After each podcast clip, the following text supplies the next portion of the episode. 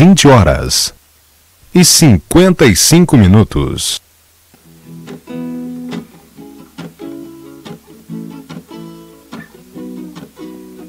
Muito obrigado a todos que fazem a Web Rádio Fraternidade, a Rubens, Divina. Muito obrigado pelo esforço, pela perseverança de fazer essa programação abençoada que traz muitas luzes às nossas vidas, nos preenchendo de perseverança, de fé, diante das dificuldades, dos momentos difíceis em que passamos. Saibam que o esforço de vocês são como luzes que nos iluminam, que nos dão, renovam a nossa coragem. 20 horas e 55 minutos. Entendendo esse Jesus.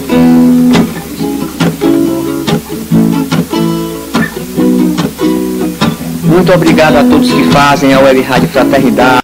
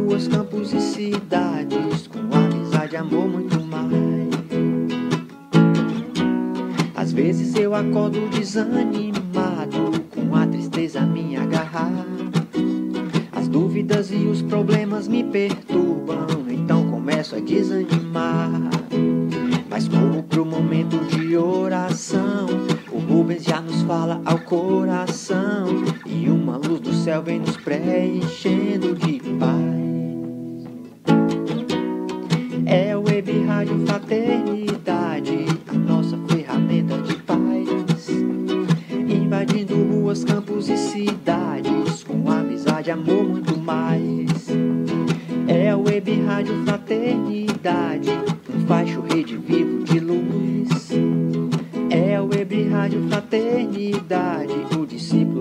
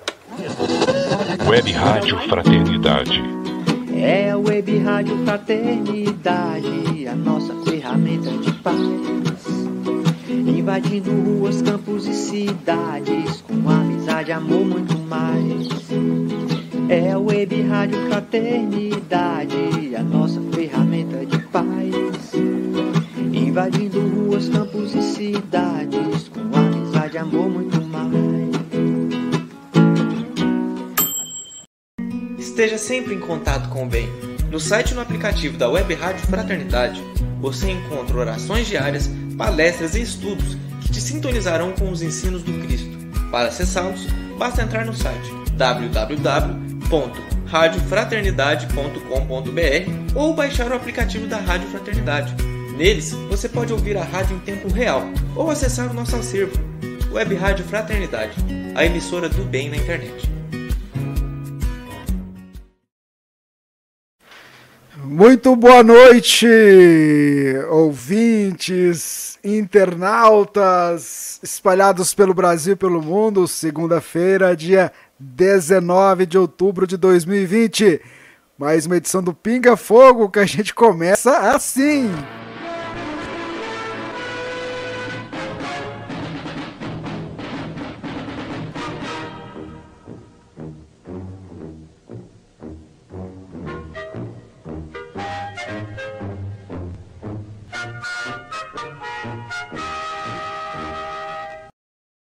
A nossa alegria de estar com você, espalhado pelo Brasil pelo mundo, acompanhando aqui pela web Rádio Fraternidade, tanto em áudio, em radiofraternidade.com.br, como também em vídeo no seu canal no YouTube no Facebook, e também nos parceiros na FEB TV, na Rai TV, na TV7, na TV Secal, os amigos da Web Rádio Amigo Espiritual e os companheiros queridos do Espiritismo.net.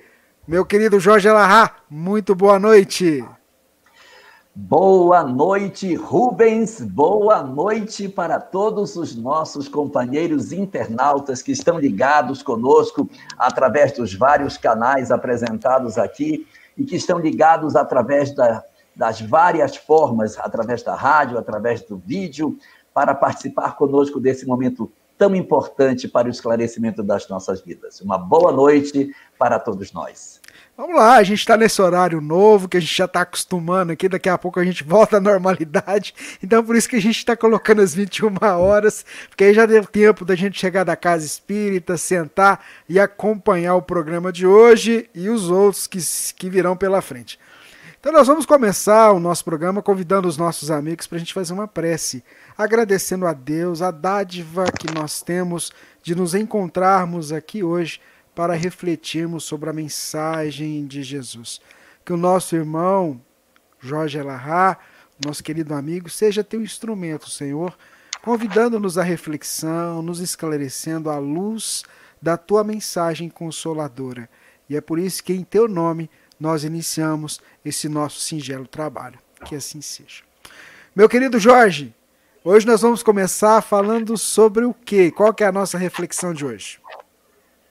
Hoje quero falar alguma coisa sobre uma pergunta que muitas vezes as pessoas se fazem. Se eu estou ou não cumprindo aquilo que a vida pediu que eu fizesse? Isso é muito comum, porque quando nós nos defrontamos com a mensagem espírita, nós logo temos notícia de que temos uma programação espiritual a cumprir, que temos uma tarefa a realizar na Terra. E todos de nós que começamos a travar contato com essa informação, começamos a nos questionar se nós estamos cumprindo a nossa tarefa, se nós estamos executando aquilo que nos era previsto para fazer. Quem não tem essa preocupação é porque ainda não entendeu em profundidade a mensagem que o Espiritismo nos traz. E essa é a grande questão. É nós sabermos se nós estamos de fato executando o que a gente veio aqui realizar. E nessa tarefa de realizar, de fazer o que nos era previsto, nós não trazemos nenhum tipo de bula, nenhum tipo de bola de cristal, não existe linhas da mão, estrelas no céu que nos aponte efetivamente o que é que nós temos para fazer. E onde então está essa programação? Ela está dentro da nossa consciência, na intimidade dos nossos corações. É dentro de nós que nós vamos encontrar a resposta do que é que nós viemos aqui fazer. Só que para acessar essa resposta, nós precisamos estar bem conosco. Porque se nós não tivermos serenidade e busca interior, nós não iremos encontrar no íntimo das nossas almas aquilo que a gente veio realizar. Mas o primeiro espaço aonde nós temos que trabalhar essas nossas emoções é no ambiente familiar.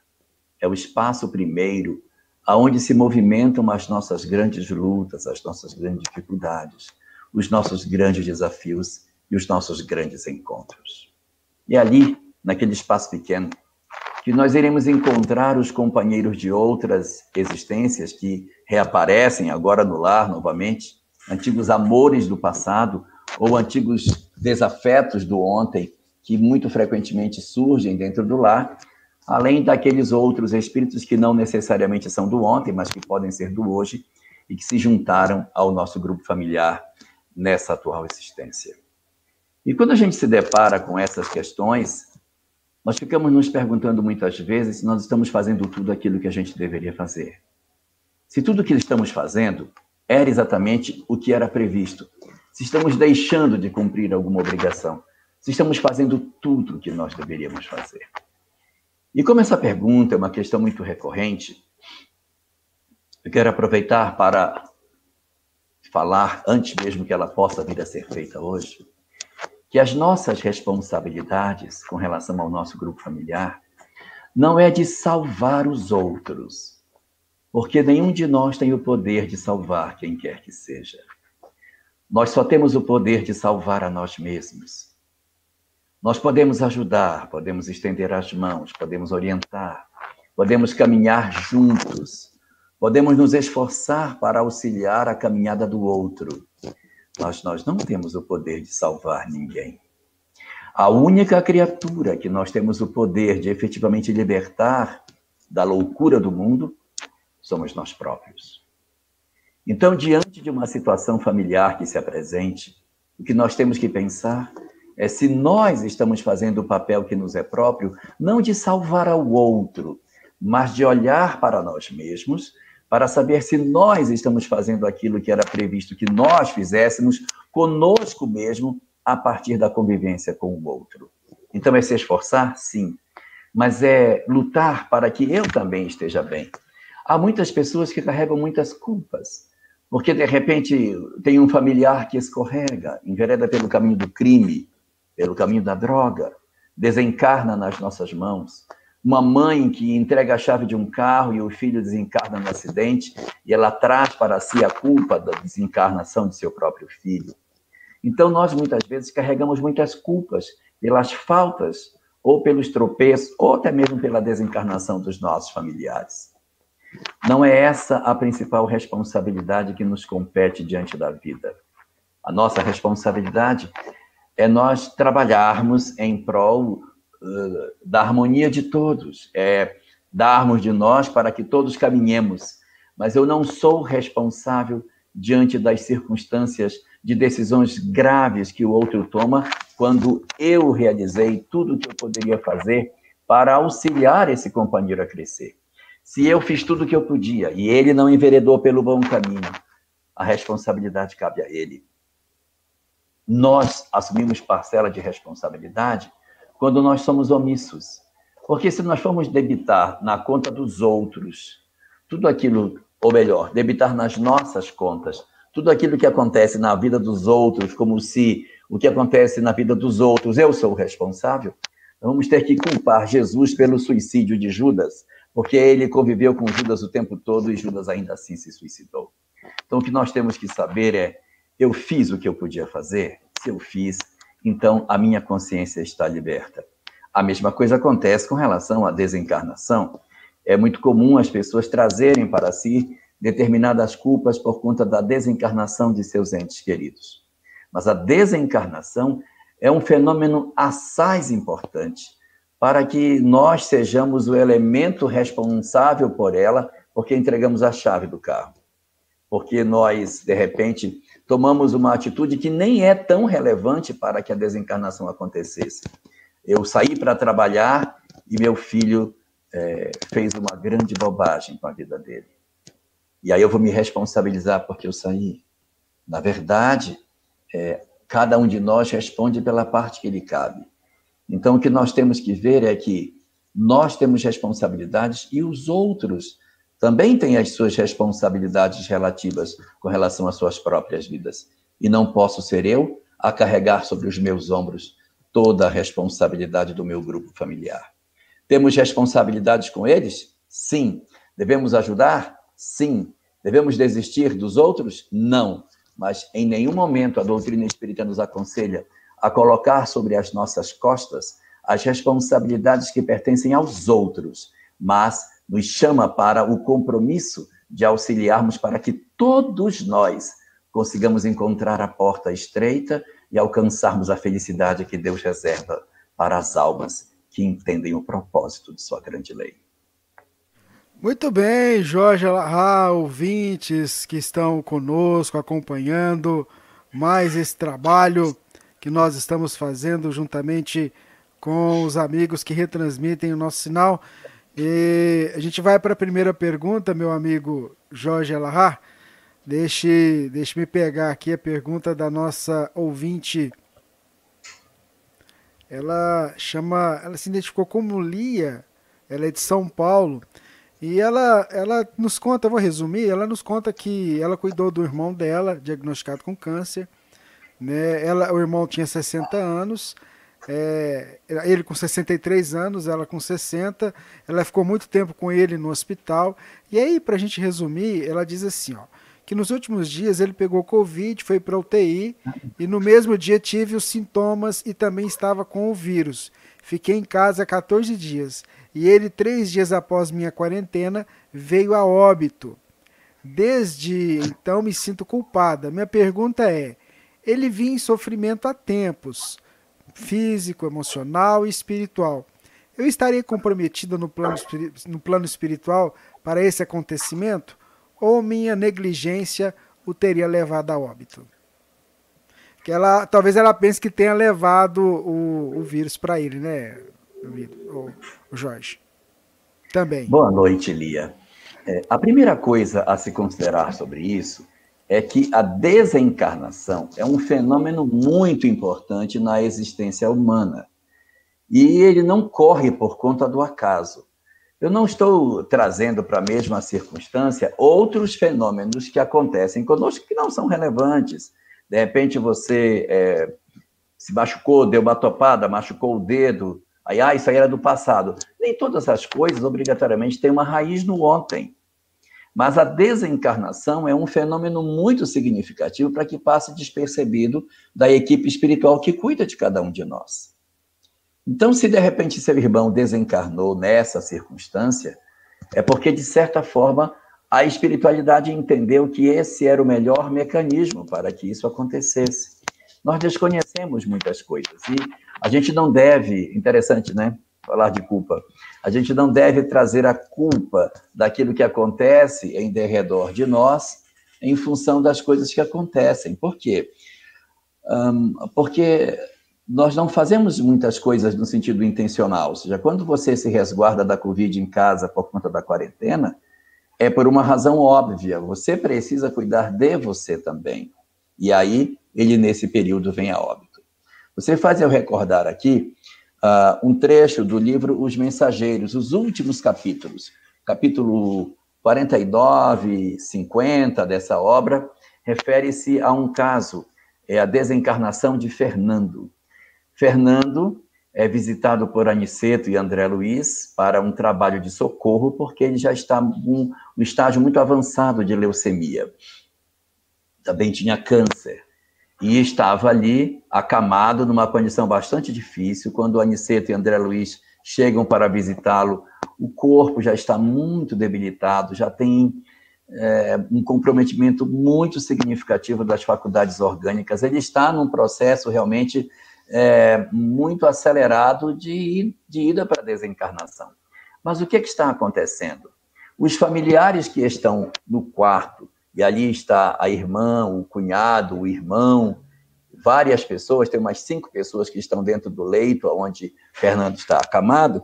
Essas pessoas, elas estão todas elas orando, pedindo para que Fernando não desencarne. Estão todas elas ah, suplicando a Deus para que ele permaneça. E exatamente essa prece, ela acaba tendo um, uma emissão de energias que segura Fernando no corpo e não permite que ele desencarne. Então, o que, é que Aniceto faz para que seja realizada a libertação do companheiro que está em processo de sofrimento, porque ele deveria estar já desencarnando ou desencarnado, mas a família, em função das orações e das vibrações, está segurando o companheiro. Nessa hora, Aniceto promove um fenômeno que a gente costumeiramente intitula de melhora da morte. Os mentores dão um passe no paciente, melhoram a condição clínica geral dele, ele desperta, pede água, conversa, fala com os familiares e as pessoas dizem: graças a Deus ele melhorou, os sinais vitais estão bem melhores, vamos descansar. E aí é isso que acontece no livro, no capítulo 49.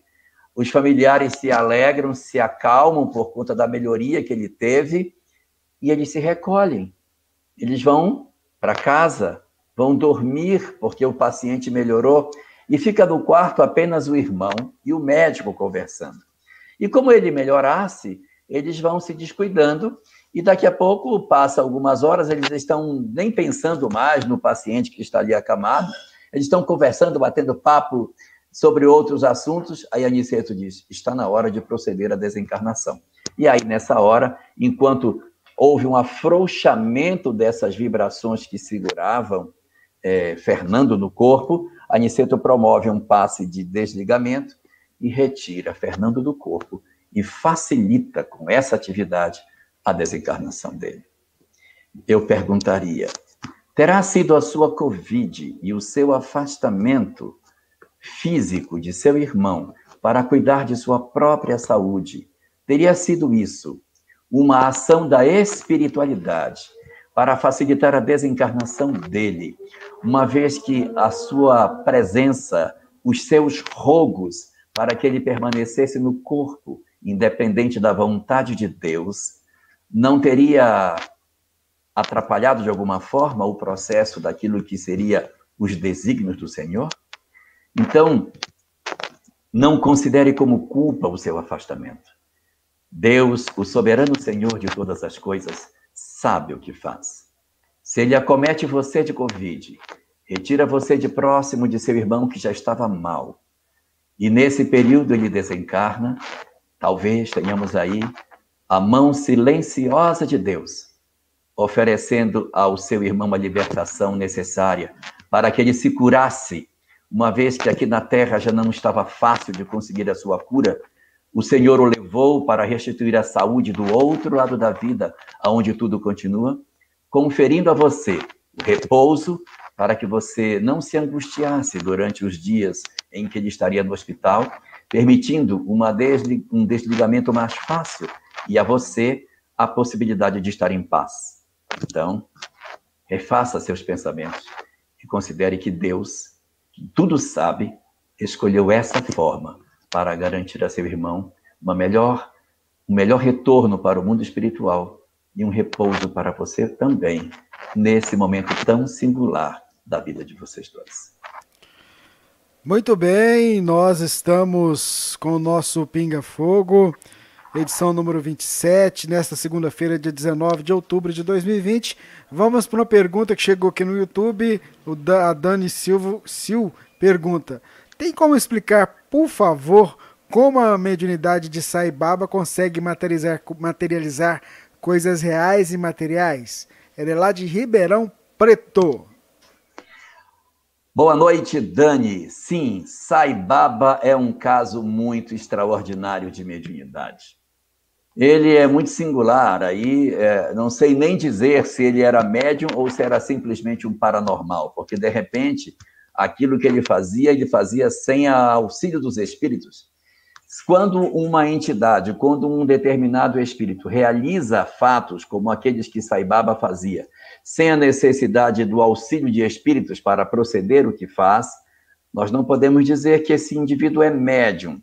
Nós podemos dizer que esse indivíduo ele é paranormal. Ele produz fenômenos anímicos e não fenômenos mediúnicos. Jesus, por exemplo, curava as pessoas sem a necessidade de espíritos, porque se você for pensar que o governador planetário, para curar alguém, precisa de um espírito para fazer o trabalho, então é porque esse que o ajuda é maior do que ele. Então, o próprio Cristo realizava as curas, o próprio Cristo fazia os seus processos de levitação para andar sobre as águas, o próprio Cristo atuava para acalmar a tempestade. Então, é o o próprio espírito que tem grandeza suficiente para fazer determinados fenômenos. No caso específico de Saibaba, para quem não sabe, Saibaba é um, é um homem santo que viveu na Índia no nosso século 20, 21. Acho que desencarnou em 2005 ou 2009, não lembro bem. Mas é um homem singular, extraordinário, de muitos feitos incríveis no campo dos fenômenos. Então, não dá para a gente saber se ele era realmente médium, ou seja, se algum espírito produzia os fenômenos que ele fazia, ou se era Saibaba propriamente dito que produzia aqueles fenômenos extraordinários. E que fenômenos, para quem não está com intimidade nas coisas, que fenômenos um, Saibaba fazia? Saibaba produzia muitos fenômenos. Eu vou citar aqui três situações diferentes. Uma, ele possuía o dom de esfregar os dedos e criar uma, uma substância que parece um, uma cinza, mas é uma cinza dourada, ela não é uma cinza cor de cinza. É um pó chamado vibutz, que ele esfregava com as mãos e aquele pó caía das mãos dele, mas caía muito, ele gerava muito, fazia quilos daquela substância. E aquele pozinho que ele gerava tinha poderes extraordinários, curava doentes, é, fazia uma série de, de benefícios para as pessoas. Eu, particularmente, tive a oportunidade de visitar a casa de um companheiro que era muito voltado para Saibaba. Gostava muito de Saibaba, era muito, tinha uma ligação muito forte com ele. E ele tinha na sala um retrato de Saibaba dentro de um porta-retrato, com um vidro na frente. Então, o retratinho do Saibaba e o vidro. E um dia que eu fui visitá-lo, ele me pegou o porta-retrato e disse: Olha aqui. Aí eu olhei e disse: O que é? está formando vibuts em cima do retrato. Eu sempre que quero orar, eu oro, converso muito com Saibaba e está formando vibuts em cima do retrato dele. Então, essas características, o vibuts, ele fez demais. Existem muitos vídeos no YouTube mostrando o Saibaba produzindo vibuts. Então, é, esse era um dos fenômenos muito comuns que ele fazia. Outro fenômeno também bastante comum que ele produzia eram flores. As pessoas iam visitá-lo, ele mexia as mãos e colocava guirlandas de flores no pescoço das pessoas, materializando esses objetos em torno das pessoas. E também materializava peças de ouro, materializava cordões de ouro. Uma das vezes que ele materializou um cordão de ouro, a pessoa disse para ele assim, mas Saibaba, o senhor é um homem tão espiritualizado fala tanto de coisas do espírito, e o senhor materializa coisas tão uh, materiais como ouro. Como que o senhor explica materializar coisas tão próximas do interesse, da ganância humana, se o senhor fala de tantas coisas espirituais? E ele respondeu: Meu filho, se materializando o ouro, as pessoas ainda duvidam, que dirá se eu fosse materializar outro tipo de metal? Então, ele tem vários fenômenos incríveis. Mas o que você pergunta não é exatamente isso. O que você está perguntando são, é, são as materializações de objetos reais. Sim, é verdade. Ele materializava objetos reais. Eu não posso garantir a veracidade do que eu vou dizer, porque eu li. Então, eu vou passar para você aquilo que eu li, aquilo que eu tive conhecimento sobre Saibaba. Ele deu uma vez para uma pessoa que estava lá um Rolex de ouro. Isso está na biografia de Saibaba. O homem estava encostado numa pilastra e ele passou, mexeu com a mão, pegou um Rolex de ouro e botou na mão dele.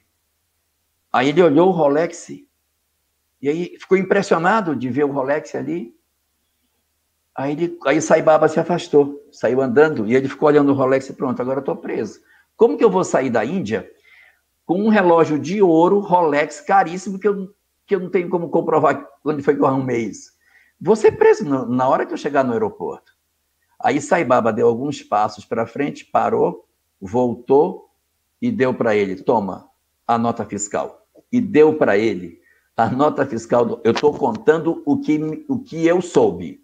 Não me digam que é verdade ou que é mentira, porque eu não posso garantir. Aí ele entrega a nota fiscal para o cara. Aí o que ele fez? Ele desdobrou a passagem, porque ele viu que a, a, o, o, o relógio havia sido comprado em Londres.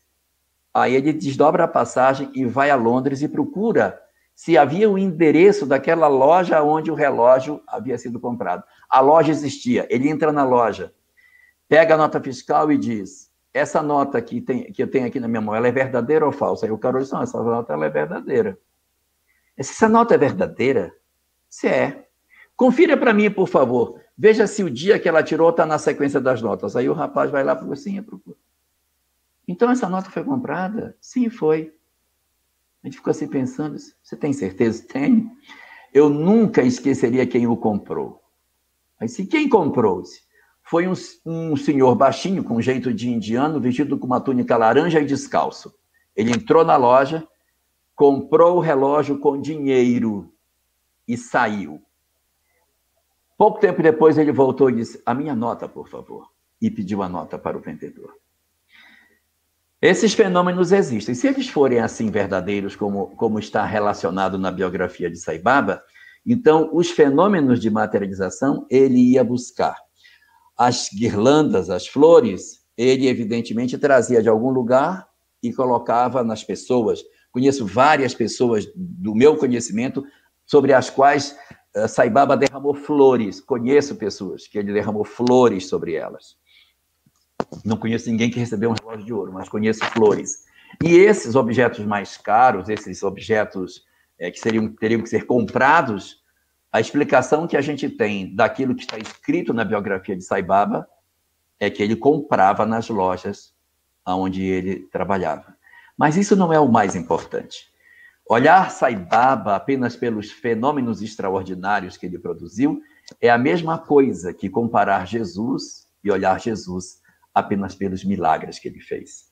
A doutrina de Saibaba, o que ele ensinava sobre o amor e todas as mudanças que ele produziu da vida das pessoas com as verdades que ele pregava eram extraordinárias.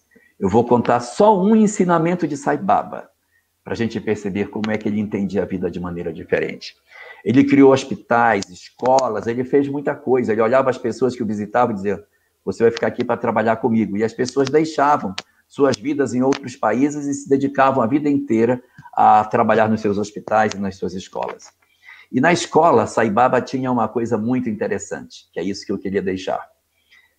Se uma pessoa passa e joga um papel no chão, quem tem que juntar o papel que caiu no chão? Certamente, nós diríamos, aquele que jogou para que ele aprenda a não sujar e colocar o papel de volta. Na escola de Saibaba, não. Se alguém passou e jogou o papel no chão, quem tem que juntar? Aquele que viu e que está mais perto. Porque é no trabalho cooperativo, colaborativo que a gente faz. Não é cobrando dos outros que a gente vai crescer, mas é cada um, quando vê o que está errado, fazer o seu papel para consertar o que vê e que pode ser mudado. Muito bem, Jorge, essa questão da culpa é interessante. Quando você respondia, né, nós recebemos aqui de um ouvinte é, um comentário muito interessante, a Vera, né? E ela fala assim, dizendo que cuida da mãe dela com 89 anos, que sempre foi muito forte, trabalhadora, só que agora não quer mais alimentar, está fraquinha, definando dia a dia. E ela está muito preocupada. Tem uma consulta no dia 21 agora, né? Mas é tudo moroso, resultado de exames, agendamento de consulta. Se ela desencarnar agora, vou me sentir culpada por não ter conseguido atendimento médico logo. Essa questão da culpa é difícil, né? Se você puder dizer algumas palavras para nossa irmã Vera. Vera, veja só. É... Deus não dorme. Os espíritos que nos cuidam não descansam. Sua irmã, sua mãe, se foi uma mulher assim, batalhadora, lutadora, tem muitos amigos espirituais. Eles sabem o que está acontecendo. Estão cuidando dela. Se acontecer uma desencarnação antes do dia da consulta, hoje é dia 19, só faltam dois dias, mas se acontecer isso, considere que isso não passou pela sua possibilidade de resolver. Porque se você mobilizou tudo que podia e não conseguiu que essas coisas mudassem, é porque esse mecanismo está fora da sua governança. Nós temos que entender aquilo que está debaixo da nossa governança e aquilo que não está debaixo daquilo que a gente pode mudar. Porque senão a gente vai se angustiar demais. Os nossos filhos podem enveredar por caminhos muito tortuosos. E se isso acontecer, eu não posso colocar o mundo sobre as costas. O que me compete fazer como pai é orientar, dizer, falar, buscar, me esforçar, mas aceitar os desígnios que ele decidiu para si mesmo, o uso do seu próprio livre-arbítrio, das suas próprias decisões. A gente sofre, a gente sofre, mas tem que sofrer consolado, na certeza de que não estamos sós. E de que a nossa responsabilidade como pais não é impedir que nossos filhos sofram, mas é orientá-los para que não sofram. E da mesma forma com os nossos pais, quando a gente cuida dos nossos pais idosos, a gente deve se esforçar ao máximo para dar a eles o conforto, a sensação de amor, de cuidado que a gente tem que despender a eles. Mas o corpo deles também definha. Eles também têm um período para viver na Terra. Nossos pais, num determinado momento, a despeito de todo o amor que a gente tenha, eles deverão voltar para a pátria espiritual. Muitos deles, nesse período final de existência, já começam a enxergar os parentes desencarnados, começa a ver o esposo, a mãe, o pai que já partiu, começa a conversar sozinho, a perguntar quem são as pessoas que estão dentro do quarto e que ela não conhece. Esses são os sinais indeléveis que a gente deve entender que é a assinatura da vida dizendo que ele não está sozinho. Então, quando a gente tem um parente, ele começa a dar esses sinais, ao invés da gente se desesperar e dizer, meu Deus, minha mãe está partindo, nós devemos dizer, meu Deus, minha mãe está assistida. Porque esses que estão vindo visitá-la estão ambientando os nossos parentes para a grande jornada da partida. Então, quando, a, quando começa esses períodos de definhamento, às vezes é um processo de Alzheimer, que a gente sente os nossos, os nossos pais, nossos avós, definhando nas nossas mãos, ou é uma doença cardiovascular, um, um AVC que a pessoa teve e ela vai perdendo as funções motoras, daí tem outro AVC em cima daquele, e vai ficando cada vez mais frágil, mais dependente, mais inerte, e a gente vai ficando desesperado, querendo que a pessoa volte à vitalidade, e ela não vai voltar. A gente tem que entender que o corpo não é a vida. A vida está no espírito. O corpo apenas é uma veste para que a gente realize uma tarefa na Terra. Quando a tarefa está cumprida, alguém vem e corta o fio do balão a gás. Quando corta o fio do balão, o balão sobe. Às vezes, está na hora da libertação daqueles que a gente tanto ama. Mas pode ser que não seja, Vera. Pode ser que as suas angústias não sejam verdadeiras e sua mãe ainda venha durar alguns anos sobre os seus cuidados, definhando progressivamente. E você vai assistir ela com menos funções vitais nos meses e nos anos que se seguirão. Mas você vai ter a oportunidade de exercitar a sua paciência, a sua dedicação, o seu esforço interior em amar aquela pessoa que já não vai mais poder devolver em carinho aquilo que você faz. Então, é o seu momento de prova, de exercitar a sua perseverança, e é o momento de prova dela também, de esperar o momento exato para o corte da vida, que não necessariamente vai acontecer agora. Nós poderemos ter esses momentos bem mais à frente. Nós não sabemos os desígnios de Deus, não sabemos o que ele nos aguarda. Portanto, ore para que se faça a vontade de Deus. Se for da vontade dele que ela vá, ela vá mas se for da vontade de Deus que ela fique, que o seu coração se redobre de forças e, e de coragem para as, as, os novos desafios que surgirão com o progresso das incapacidades que ela deverá ter e que vai exigir de você ainda mais afeto, mais amor e vai conferir a você no final da jornada muito mais medalhas no seu coração pela grandeza de tudo aquilo que você fez.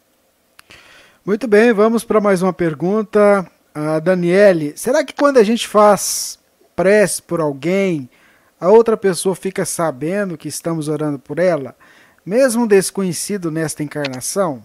A Daniele Fernandes pergunta. Se a pessoa fica sabendo, hum, não necessariamente. Quando é encarnado é difícil, às vezes a pessoa sente até um bem-estar, melhora, mas ela não consegue muitas vezes perceber que tem alguém orando. Mas você percebe, por exemplo, se uma pessoa, uma pessoa quebra o ombro e tem milhares de pessoas orando por ela para que ela se restabeleça, ela percebe isso por quê? Porque o processo de recuperação é muito bom. E aí tá aí umas, Aí uma semana depois já está aí firme e forte, né? É, aí a pessoa, umas, é, duas semanas depois, já está é, firme, forte, fazendo live. Então, a cicatrização é melhor, o sucesso da cirurgia é muito bom. Falta agora o braço voltar a mexer, que ele não está mexendo. Mas é, o, o, até agora, o que poderia ter acontecido tem acontecido de maneira muito positiva. Então, as orações que foram feitas, eu não sinto, eu não sou médium, eu não sinto nada. Mas eu percebo pelo sucesso das coisas que algo se movimenta do mundo espiritual a meu favor. Vamos para uma segunda situação: os desencarnados. Os desencarnados têm mais capacidade de saber que estão orando por eles. Tem vezes que eles percebem isso de maneira mais nítida, quando eles estão mais lúcidos.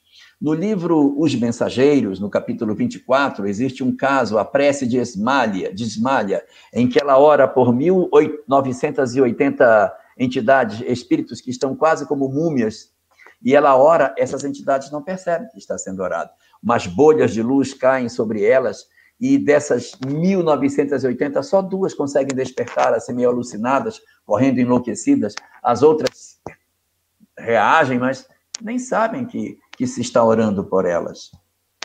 Quando nós lemos o livro Memórias de um Suicida, nós temos uma informação diferente. Nós temos a informação de que as entidades suicidas elas estão despertas, não estão dormindo, não são múmias. E quando nós oramos aqui por eles que estão lá, eles ouvem nos, nos, nos alto-falantes do vale os seus nomes serem citados, as orações que são feitas em seu favor. E isso é feito por um, para um, uma função terapêutica, para que eles ouçam as preces que estão sendo feitas e isso encha seus corações de esperança porque eles estão num processo de muita angústia em função, em função do suicídio.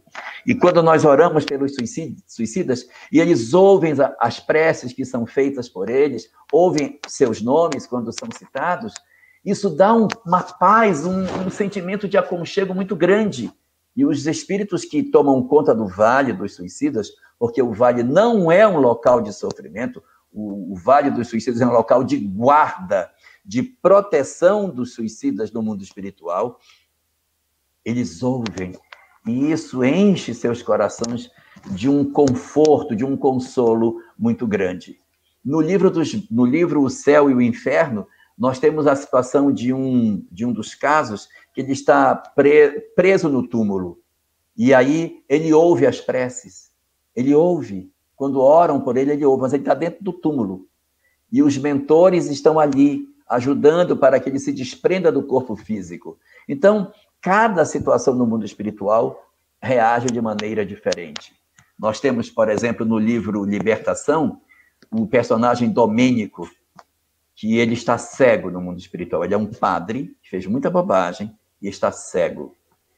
E quando ele está no mundo espiritual e eles conseguem recolhê-lo, eles começam a fazer com que ele ele comece a orar. Então você vai orar, ele ora, parece uma criança. Se você vai repetir o que eu vou dizer. Aí ele se coloca de joelho, junta as mãos, igual um menino cego. Aí se, Senhor Jesus, aí Senhor Jesus, tem misericórdia de mim, tem misericórdia de mim. Aí nessa hora, quando ele está orando, a mãe espiritual dele se comove e começa a chorar. E aí ele começa a sentir as lágrimas delas caindo sobre ele. Aí ele diz: que é isso? Eu estou sentindo algo caindo em mim como se fosse água. O que está acontecendo? Aí o mentor diz a ele: quando uma alma se levanta da escuridão, os próprios anjos do céu choram de alegria. E o anjo do céu estava chorando. Era a mãe espiritual dele que havia intercedido para que a equipe espiritual fosse buscar Domênico. Então, existem percepções diferentes. Para os encarnados, muito pouco. Para os desencarnados, vai depender fundamentalmente do grau de evolução dessa entidade, para que ela consiga reagir melhor ou não a essa oração que é feita. Há outros que reagem de maneira grandiosa, recebem a oração de maneira extraordinária e percebem isso de maneira mais nítida. Outros, de maneira bem mais pálida. Vamos lá, vamos para mais uma pergunta aqui, para a gente tentar ir caminhando. Meu amigo Jorge Alahá, pode tomar água se você quiser aí, viu? Ouvintes da emissora do bem estão acompanhando a gente. É, vê se você consegue responder essa nossa pergunta aqui da Rita da Silva Lima. A parábola dos talentos pode ser entendida como bens materiais, empréstimos de Deus, para desenvolver a nossa ação de progresso no sentido de aprendizado moral? Ela é lá de Santos, São Paulo. Boa noite, Rita. Os talentos podem ser entendidos como qualquer tipo de riqueza, material ou espiritual. Tudo que Deus nos concede para que a gente, com esse talento, com essa riqueza, com esse dom, com esse atributo, multiplique esse talento e transforme isso em, no dobro daquilo que a gente recebeu, pode ser entendido como talento. Talento, na verdade, ao, ao longo do tempo, perdeu o sentido. A gente hoje usa talento com o sentido de dom espiritual. Na época de Jesus, talento não era nada disso. Talento era uma moeda, era uma quantidade de dinheiro. Um talento eram 60 minas. Então, quando você tinha é, uma um talento era, era muito dinheiro, muito dinheiro. E aí, quando você recebia um talento, que era uma riqueza grande, você tinha que investir esse talento. Só que com o tempo a gente faz uma interpretação de talento como se fosse um recurso que Deus nos dota. E, por exemplo, para um ele deu cinco talentos. Ele deu para um, por exemplo, os cinco talentos. Deu riqueza material, deu uma família harmônica, deu é, acesso ao estudo, deu é, condição da pessoa ter um trabalho, deu todas as condições para que você pudesse pegar esses cinco talentos e transformar isso em dez, multiplicar, fazer muito mais coisa. Com, com a inteligência, ele conseguiu fazer uma empresa, empregou mais pessoas. Com a escolaridade que tinha, ele conseguiu é, fazer o. Então, você vai pegando os talentos e vai multiplicando. Para o outro, ele deu dois talentos. Dois só. Ele deu o amor da sua vida. Não deu, não deu riqueza. A pessoa é pobre, mas deu o amor da sua vida para que ela vivesse com ela. E deu uma família profundamente maravilhosa. Com esses dois instrumentos, ele fez muita coisa com isso. Com essa família harmônica e com esse amor da vida, ele conseguiu fazer uma família linda e conseguiu fazer com que seus filhos também fizessem, multiplicou o talento. Isso é multiplicar o talento e o outro recebeu um único talento, só um. Ele nem recebeu a riqueza material, não recebeu estudo, não recebeu condição de trabalho maravilhoso, não teve essa vida confortável, também não recebeu essa família maravilhosa, mas recebeu um talento. O talento que recebeu foi o conhecimento espírita. E com esse conhecimento espírita ele poderia fazer muita coisa. Esse foi o talento que ele recebeu. O que ele fez com o talento? Enterrou. Você não dou conta. Isso é pesado demais para mim, eu sou muito imperfeito, não dou conta de fazer nada, pegou o talento e enterrou.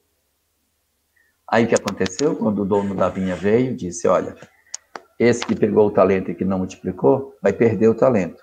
E o que, que eu vou fazer com o talento? Dá para aquele que tem mais. Aí deu para aquele que já tinha cinco, que virou dez.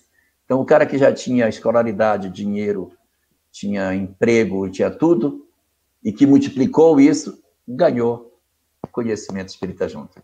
Então, o talento ele pode ser tanto coisas materiais como coisas espirituais. Pode ser saúde, pode ser beleza, pode ser juventude, pode ser muitas coisas. E pode ser os dons também. É, não digo das virtudes, porque as virtudes elas são conquistadas, elas não são dons gratuitos, mas é, você pode dizer que são as questões espirituais, a, a, opção de você ter uma saúde mental que lhe permite fazer um trabalho melhor. Então, os talentos podem ser qualquer coisa, Rita. Que você quiser dar como interpretação, mas é sempre algo que Deus nos concede para que a gente, de posse dele, multiplique esse recurso em prol de si mesmo e dos outros, fazendo para todos uma vida melhor. Muito bem. Esse é o nosso Pinga Fogo, edição número 27. Você acompanha com a gente. Vamos lá, uma pergunta que chegou para a gente também. O Afonso Landini, de Campinas, pergunta: Jorge, poderia um espírito aparecer a um médium com a imagem de outro espírito? Por exemplo, poderia ele, não sendo Paulo, por exemplo, aparecer semelhante a Paulo e enganar o médium? Sim. Este fenômeno se chama mistificação. Um médium, realmente, quando vê um espírito, ele não está vendo o espírito, está vendo o perispírito, que é o corpo espiritual que o espírito possui. E esse corpo espiritual, ele é moldável. Ele não tem uma forma única. Ele se espelha na imagem que o espírito faz de si mesmo, chamado corpo mental. Dentro da mente do espírito existe uma imagem que ele tem de si mesmo. Eu tenho uma imagem de como eu sou, você tem uma imagem de como você é. Cada um de nós tem uma crença de como nós somos. Quando nós desencarnarmos, com que, com que forma nós iremos nos apresentar? Com essa que está dentro da sua cabeça, com a imagem que você tem de si mesmo. Então, a imagem que eu creio de mim é a imagem com a qual eu me apresento. Vamos falar sobre Emmanuel. Emmanuel, mentor de Chico Xavier, como nós bem sabemos, é, segundo a literatura espírita, teria sido Publio Lentulus, no livro do livro há dois mil anos, o senador romano. Depois foi Nestório, um escravo grego, no livro 50 anos depois. Daí foi Quinto Varro, na obra uh, Ave Cristo. Depois, na obra Renúncia, foi Frei Damiano, foi Padre Manuel da Nóbrega. Teve diversas existências. Daí eu pergunto, com qual forma Emmanuel se apresenta? Ele deveria se apresentar com a última, porque, segundo o livro dos Espíritos, a tendência do espírito é se apresentar com a última existência que ele teve. Por quê? Porque é que está armazenada na cabeça, é aquela que está guardada dentro, do, dentro da nossa mente, porque foi a última, o último exercício que a gente teve de 40, 50, 70, 80 anos foi se ver com aquela forma. Então o espírito tem a tendência de se apresentar com aquela forma. Mas Emmanuel não se apresenta como o padre Manuel da Nóbrega, ele se apresenta como Públio Lentulus, lá atrás, aquela primeira que eu falei. Por que, que ele se apresenta com essa? Porque ele diz que é uma homenagem que ele faz pelo fato de ter sido nessa existência, com essa forma, que ele viu Jesus. Então, o que faz Emmanuel? Ele busca nos seus próprios arquivos a imagem que ele tinha como, como Públio Lentulus ele recorda como ele era e ele entra numa mentalização de lembrar de como ele era quando Publio Lentulus. Ele altera o, o corpo mental que ele tem aqui dentro. E automaticamente o perispírito se transforma. Esse é o mesmo mecanismo que as entidades mentirosas utilizam para uh, enganar. O que ela faz? Eu quero me passar por Jesus Cristo. Então, eu pego uma imagem de Jesus e fico olhando, digo, é assim, né? Então, eu vou me concentrar, fazer de conta que eu sou assim. E quando eu me concentro de maneira firme, pensando de maneira firme que eu sou desse jeito, o meu perispírito ele vai alterando progressivamente a sua forma, assumindo a característica física do corpo que eu gostaria de expressar. Só que isso não é uma tarefa fácil. Para fazer isso, os espíritos precisam ser bem adestrados, porque ele precisa ficar concentrado na ideia de que ele tem aquela forma. Quando ele desconcentra, ele volta para a forma natural dele. Então, se uma entidade se apresenta dizendo ser, ser quem não é, ela não é uma entidade ignorante. Ela é um espírito, pode ser mau, mas ele não é ignorante. Ele é muito inteligente porque ele é capaz de fazer com que a sua mente controle a forma, ele mantém parte da sua mente concentrada para dar a, a representação física daquilo que ele quer passar para o outro e tentar manter um diálogo dentro da forma que ele tem. Se ele desconcentrar, desfaz aquilo como se fosse um, um boneco de cera. Se desfaz aquela imagem e ele volta para a forma que lhe é própria, a forma natural que já está armazenada na sua cabeça. Então, é um treino mental que o espírito faz para poder enganar. E isso sim é plenamente possível. Alguém pode se passar por Paulo sendo apenas Pedro. Muito bem, vamos lá, ouvintes, internautas acompanhando o nosso programa. Uma perguntinha que está chegando aqui é pelo Facebook. Vamos lá. O Robson. O que fazer quando começamos a conviver com as pessoas e não consegue mais sentir elas como era antes, mas sim o espírito delas? No início fiquei apavorado. Vamos ler de novo? Vamos lá. O que fazer quando começamos a conviver com as pessoas e não consegue mais sentir elas como era antes, mas sim o espírito delas. No início fiquei apavorado. Olha, Rovilson, até eu não entendi muito bem a pergunta, não. Não sei se o Jorge pode falar alguma coisa. Eu vou tentar responder daquilo que eu entendi, Rovilson. Então, se lá. não for, aí você depois volta. Eu entendi que é o seguinte: você convive com uma pessoa e tem uma certa, um certo conceito sobre o que ela seja. Mas a partir do tempo que você vai convivendo, a personalidade dela vai desnudando aquilo e você começa a ver não mais a pessoa como você via, mas ela enquanto espírito que é. E a partir daí, eu já não vejo mais a pessoa com as características até físicas que ela tinha, mas eu começo a ver a pessoa com características físicas diferentes, que seriam as características espirituais dela. Para que isso aconteça, isso que eu estou dizendo que é uma interpretação, é, primeiro a pessoa que passa por esse fato tem que ser médium, para que ela comece a olhar a outra e começar a ver não somente a forma física que ela tinha, a forma física que ela tem, mas a forma física que ela já teve, e olhar para a pessoa e não ver mais a representação orgânica que ela tem agora, mas sim a imagem espiritual que a pessoa possui. Isso às vezes acontece, tem algumas pessoas que dizem assim: Fulano, quando está falando na tribuna e eu olho para ele, ele não é, uma, não é a pessoa que aparece na tribuna, eu vejo um velho, eu vejo uma pessoa velha falando, eu não vejo ele como se fosse uma pessoa jovem. O que, que está acontecendo ali? Eu estou na hora da fala é, entrando no psiquismo de quem está apoiando aquela pessoa, ou na hora da, da, da da exposição, o próprio espírito está assumindo uma característica de mais idade, de mais um, senectude, está ficando mais velho. E aí eu olho e penso, gente, ele está velho, olha, eu não. É, aí, aí cutuco do lado, tu está vendo fulano, ele, tu está vendo como ele está velho? Disse, não, eu estou vendo ele normal. Gente, eu vejo ele daqui, ele está um velho. O que está acontecendo? Eu, vidente, estou me enxergando além da questão orgânica. Então, isso pode acontecer. Se for isso que você está querendo dizer, é um indicativo, primeiro, de que você deve ser médium vidente e consegue estar enxergando, além das considerações físicas que a pessoa possui, os seus aspectos é, espirituais.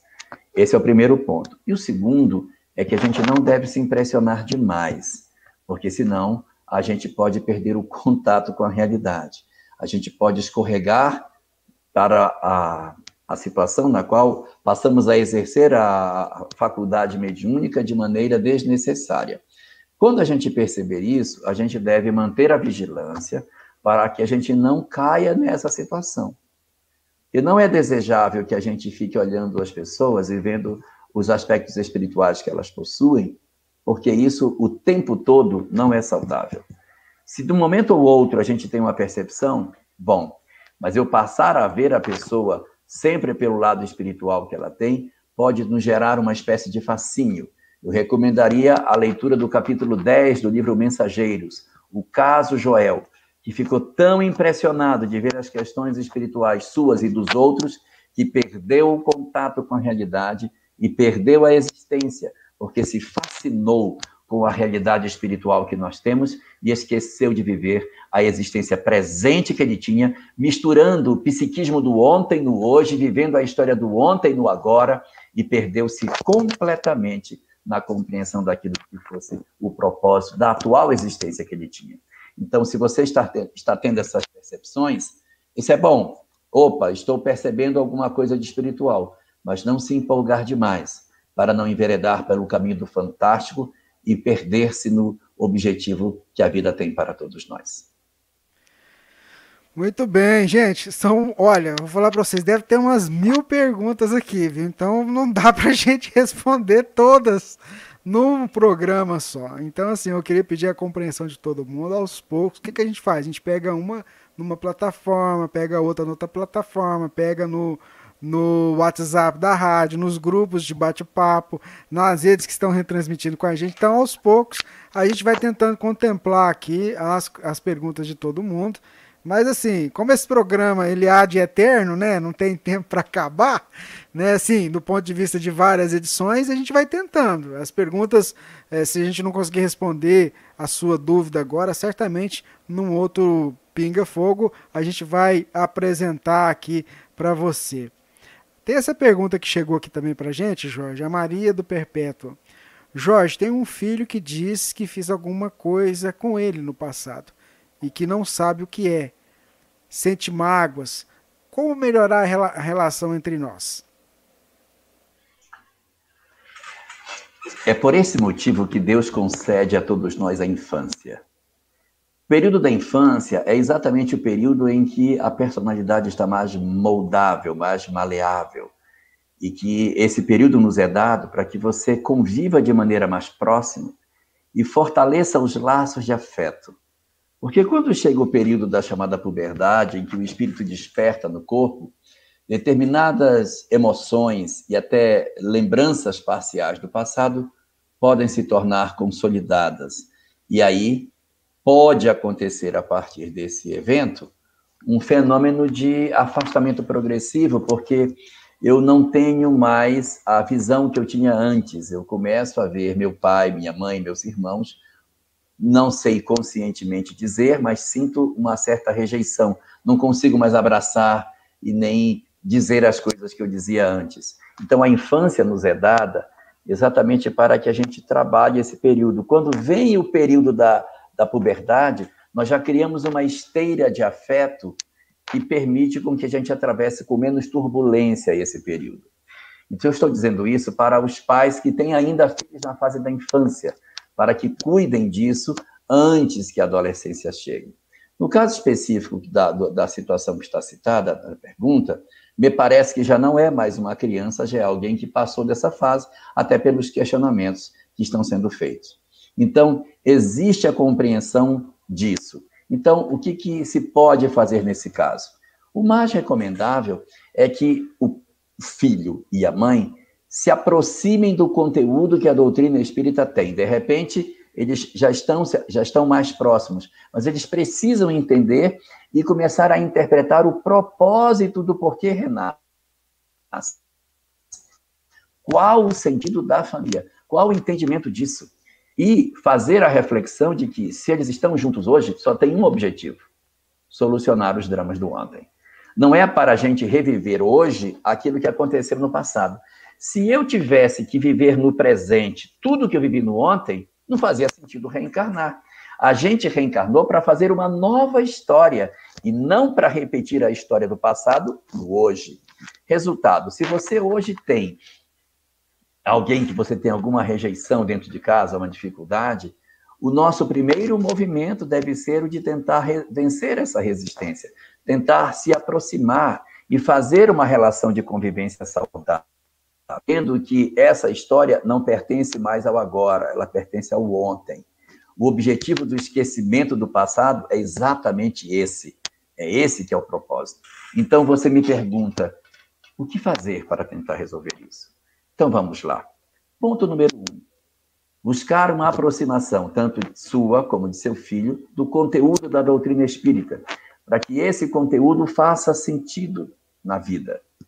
Ponto número dois promover dentro de casa o culto do evangelho do lar com a presença dos dois.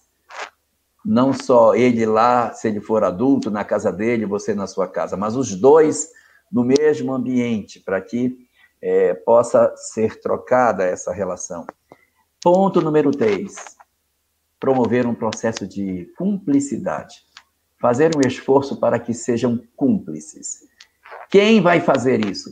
quem estiver em melhores condições espirituais, porque quem cede está no controle. Se é você e não ele, uma vez que ele sente que você fez algo de ruim para ele, então você está em melhores condições de fazer isso. Promover o processo de integração. Descobrir o que ele gosta e participar das coisas que ele gosta. Participe você das coisas que ele tem prazer de fazer. Ele gosta de esporte? vá assisti-lo, vá prestigiá-lo. Crie novas emoções positivas. Não fique martirizando o negativo. Né? Mas foi mesmo? Quer dizer, então, que eu fiz coisa errada para você? Foi mesmo? Eu fui sua mãe má, né? Não, não reforce isso. Esqueça essa história. É o esquecimento do passado que tem exatamente esse objetivo. Então, crie imagens positivas. Cozinhe o que ele gosta. Faça o que ele tem prazer. E faça uma história nova. Não deixe com que a história do hoje repita o, o, o desacerto do ontem, o afastamento, o desamor, a rejeição, a antipatia. Crie espaços para que momentos saudáveis se criem. Um culto do evangelho no lar, fazer a comida que ele tem prazer de comer, participar das coisas que ele gosta. Crie momentos felizes, crie novas âncoras. Ele tem âncoras negativas do passado. Construa âncoras positivas para que ele agora lembre de você e tenha não somente as lembranças amargas do inconsciente, mas que no hoje ele encontre lembranças positivas, lembranças boas, que encham a sua vida de paz. E ele diga: Não, eu tenho coisas boas que eu vivi com minha mãe. E esse hoje, misturado com o ontem, vai lentamente promovendo o processo da terapia espiritual que a gente precisa fazer. Mas se você não fizer isso, e tentar, por conta da rejeição que ele hoje diz ter, repetir o ontem do hoje, terá sido de muito pouca valia a atual existência, porque você não conseguiu construir novos sentimentos no agora. Então, faça não a sua vontade para que ele participe, faça a vontade dele, para que ele que sente a rejeição tenha novas histórias, novos momentos, novas âncoras e uma nova história possa ser criada na relação entre vocês dois. Muito bem, seu Jorge Alahá, ouvintes, internautas que estão com a gente. E não para de chegar pergunta! E vamos lá, vamos que vamos. Vamos para mais uma pergunta vamos aqui. Vamos ter que fazer esse programa diário. Ainda não vamos dar conta, Jorge. Nem eu postei na sua agenda, nem a gente aqui. Mas que é gostoso, é. Isso é bom, porque é o momento de trocar ideias é, e aprendizados. E assim, a gente teve Você um problema. Vê, Rubens, ah. Você vê como a doutrina espírita é rica. Nós estamos no programa número 27. Nós já respondemos, acho que mais de mil perguntas aqui. Não, eu vou te falar, eu estou fazendo um compilado que a gente vai fazer o seguinte: eu vou adiantar para você aqui. Nós vamos colocar, nós estamos pegando, separando todas as perguntas em áudio e vai rodar na rádio pergunta e resposta durante a programação, fazendo o link. Ah. Então, então vai ficar legal, né? Então, assim, o pessoal separou, tá editando pra gente, separando cada pergunta. Eu acho que eu já parei nas 50. Ó, oh, então deixa eu contar uma outra coisa para você. Ah. Nós temos dois amigos da cidade de Conchal, o Daniel e o Paulo, que devem estar nos ouvindo nesse momento, que o que, que eles fazem? Eles estão registrando em cada programa, em que minuto uma dada pergunta é feita. E aí ele já tem o rol completo de todas as perguntas que foram feitas em todos os programas. E aí, nesse texto, se, poxa, eu queria saber sobre ovoides. Aí eu digito lá ovoides, aí ele vai para cima do programa. programa. E um minuto. Ah, foi no programa 23, sei lá, no momento 45 minutos. Aí você procura o programa 23, vai no minuto 45 e ouve a pergunta e a pretensa resposta que foi dada. Você já pensou na sua responsabilidade? É maior que a minha. Você é. até quebrou o braço e não parou, né? É. Vamos seguir, vamos sabe, seguir. Sabe que, eu, sabe que eu tenho pensado nisso? Porque esse negócio fica gravado. É, e depois te mostra, né? Vem é... cá. Você falou isso aqui, ela tá registrado. É verdade. Mas é muito bom. E a gente brinca aqui, mas o pessoal gosta. E esse bate-papo descontraído aqui é muito importante, porque ele nos ajuda na compreensão é, desses ensinamentos. E a doutrina espírita, realmente, como você falou, nos dá um leque é de rica, né? interpretação, né? é muito rica, nos ajuda a entender. A Divina aqui me passou algumas perguntas que chegaram também. Deixa eu recuperar aqui, é, se, eu não, se eu não me perder aqui, né? É, a Margarete Rodrigues pergunta o seguinte: é, o planeta Terra ainda é de provas e expiações ou já é de regeneração? Margarete Rodrigues. Boa noite, Margarete Rodrigues. Você pergunta qual a condição do planeta Terra, em que estágio de evolução ele está. Ah, Para responder essa pergunta, a melhor forma é consultar o que está escrito no livro O Evangelho segundo o Espiritismo, no capítulo 3, aonde Allan Kardec define as características dos mundos de regeneração e do mundo de provas e expiações. Dos mundos de regeneração estão lá colocadas sete características. Primeira delas, o corpo dos espíritos que habitam mundos de regeneração são materiais como os nossos. Então, por essa via, nós já estamos. Esse a gente conseguiu, marcamos esse ponto. Característica uh, número dois: os espíritos que habitam no mundo de, de regeneração, eles têm uma sensação de paz interior, como se eles tivessem vencido uma grande batalha e estão vivendo agora um momento de tranquilidade, como se tivesse tido um vendaval, um furacão, uma tempestade que depois que acabou, você diz: graças a Deus passou. Estamos seguros agora. Nós não temos essa característica ainda. A sensação que a gente tem é que nós estamos na tempestade. Então, essa segunda característica nós não temos. Terceira característica dos mundos de regeneração. Diz Kardec que esses mundos não são mundos superiores, não é habitado por espírito superior. Opa, muito bom, porque realmente nós não somos espíritos superiores. Então, essa terceira característica pode ser que a gente tenha.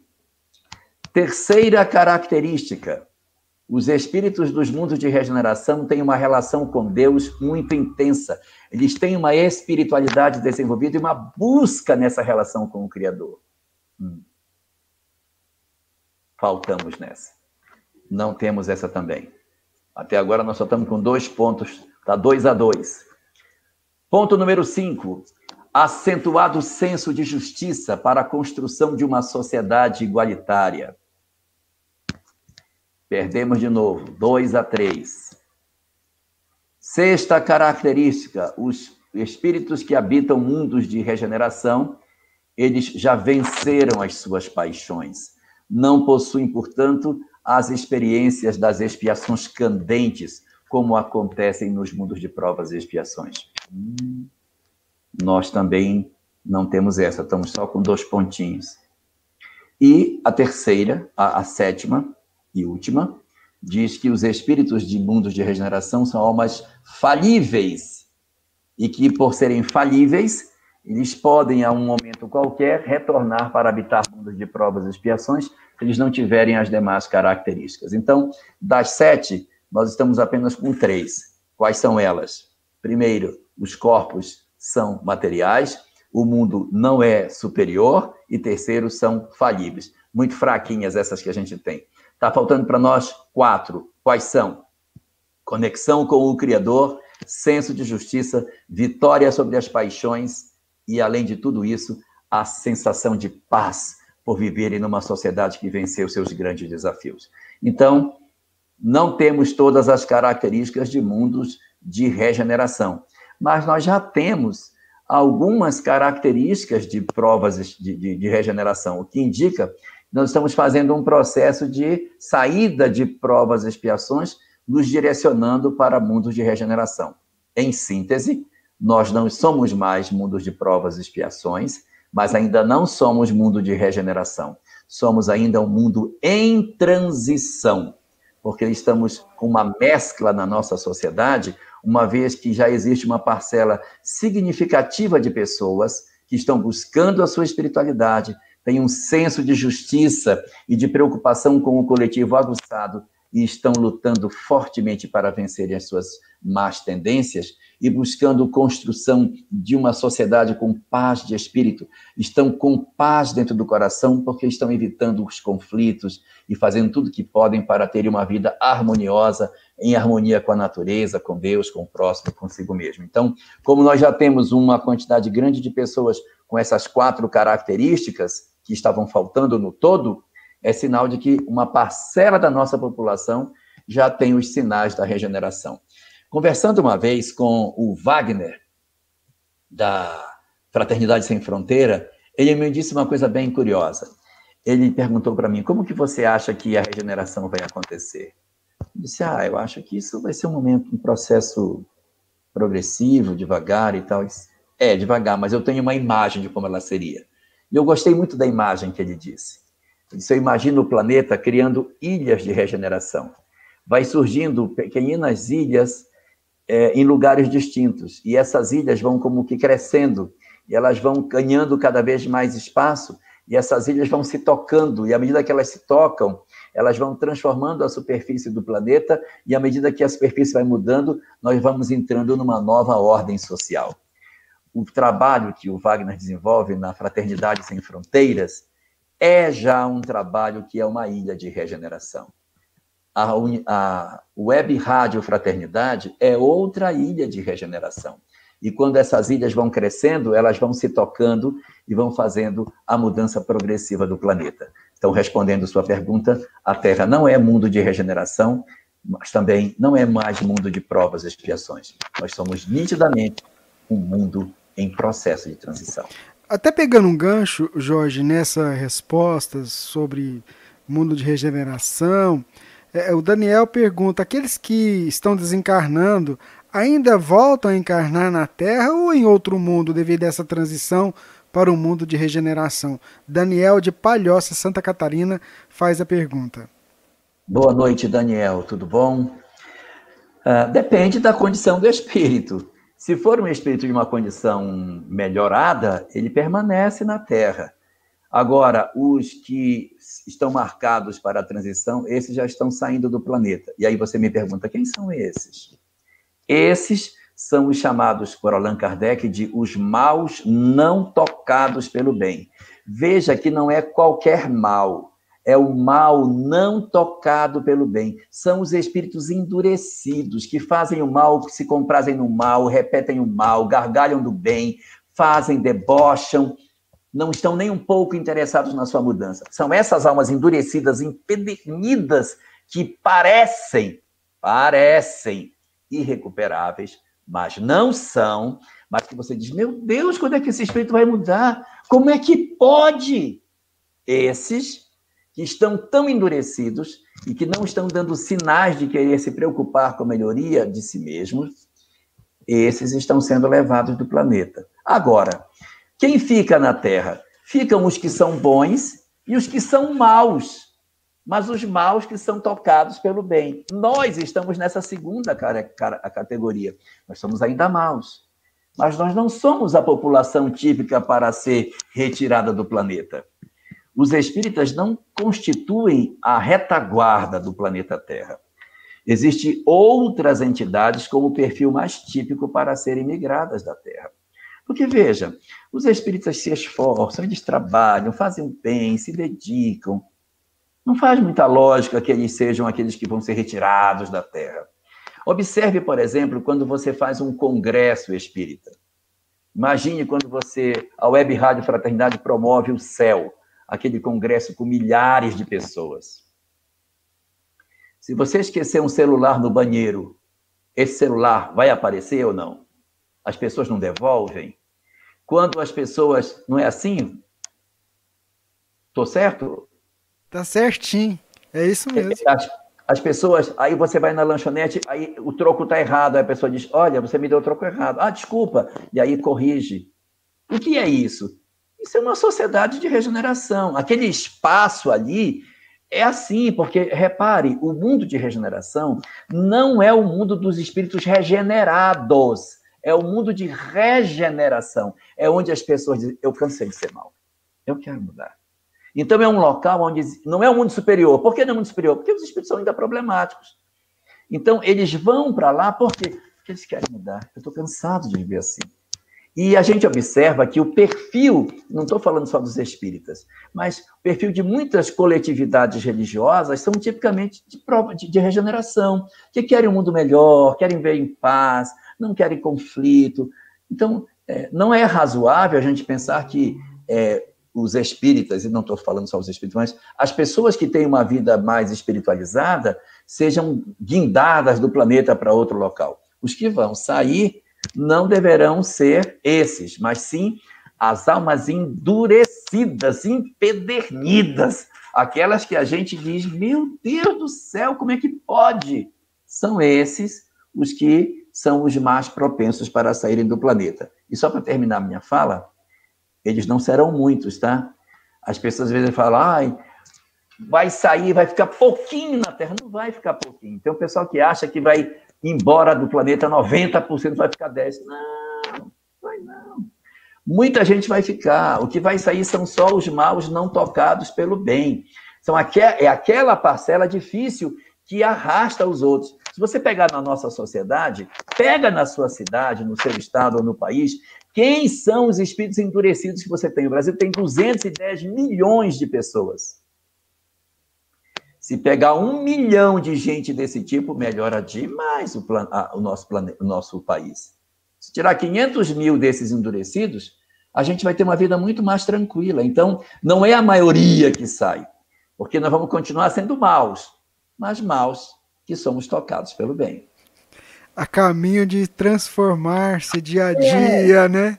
A cada oportunidade reencarnatória, né? A cada experiência. E é por isso que a gente vive essas experiências. É, porque o mal não tocado pelo bem, ele faz o mal e dá gargalha. Nós, a gente faz o mal e chora. Meu Deus, não podia ter feito, chora. Faz de novo. Tá mas chora. É, mas estamos em caminho, então dá para regenerar esse sujeito. Graças a Deus. Vamos lá, Jorge, tem uma pergunta aqui interessante. Ela nos chegou é, da Sandra Maria Rabelo. É, podemos fazer prece para desencarnados no culto do Evangelho no lar? Essa também é a pergunta feita pela Gracil Peixoto, que está nos acompanhando lá de Jequié, na Bahia. Sem dúvida nenhuma, é um, é um sinal de fraternidade nós orarmos pelas pessoas que desencarnaram. Isso, na verdade, é até muito comum, nós aproveitarmos o culto do Evangelho para orar pelos que partiram, uma vez que durante o culto do Evangelho nós temos uma coletividade de entidades espirituais que podem fazer de maneira mais exata o socorro para esses que nós estamos pedindo nas nossas preces do Evangelho. O que a gente deve evitar é outra coisa. É a, man a manifestação mediúnica durante o culto do Evangelho. Então, nós vamos orar pelo desencarnado? Vamos, mas nós não vamos trabalhar no sentido de pedir a presença deles na, na nossa reunião no lar, porque o lar é o lar, a casa espírita é a casa espírita.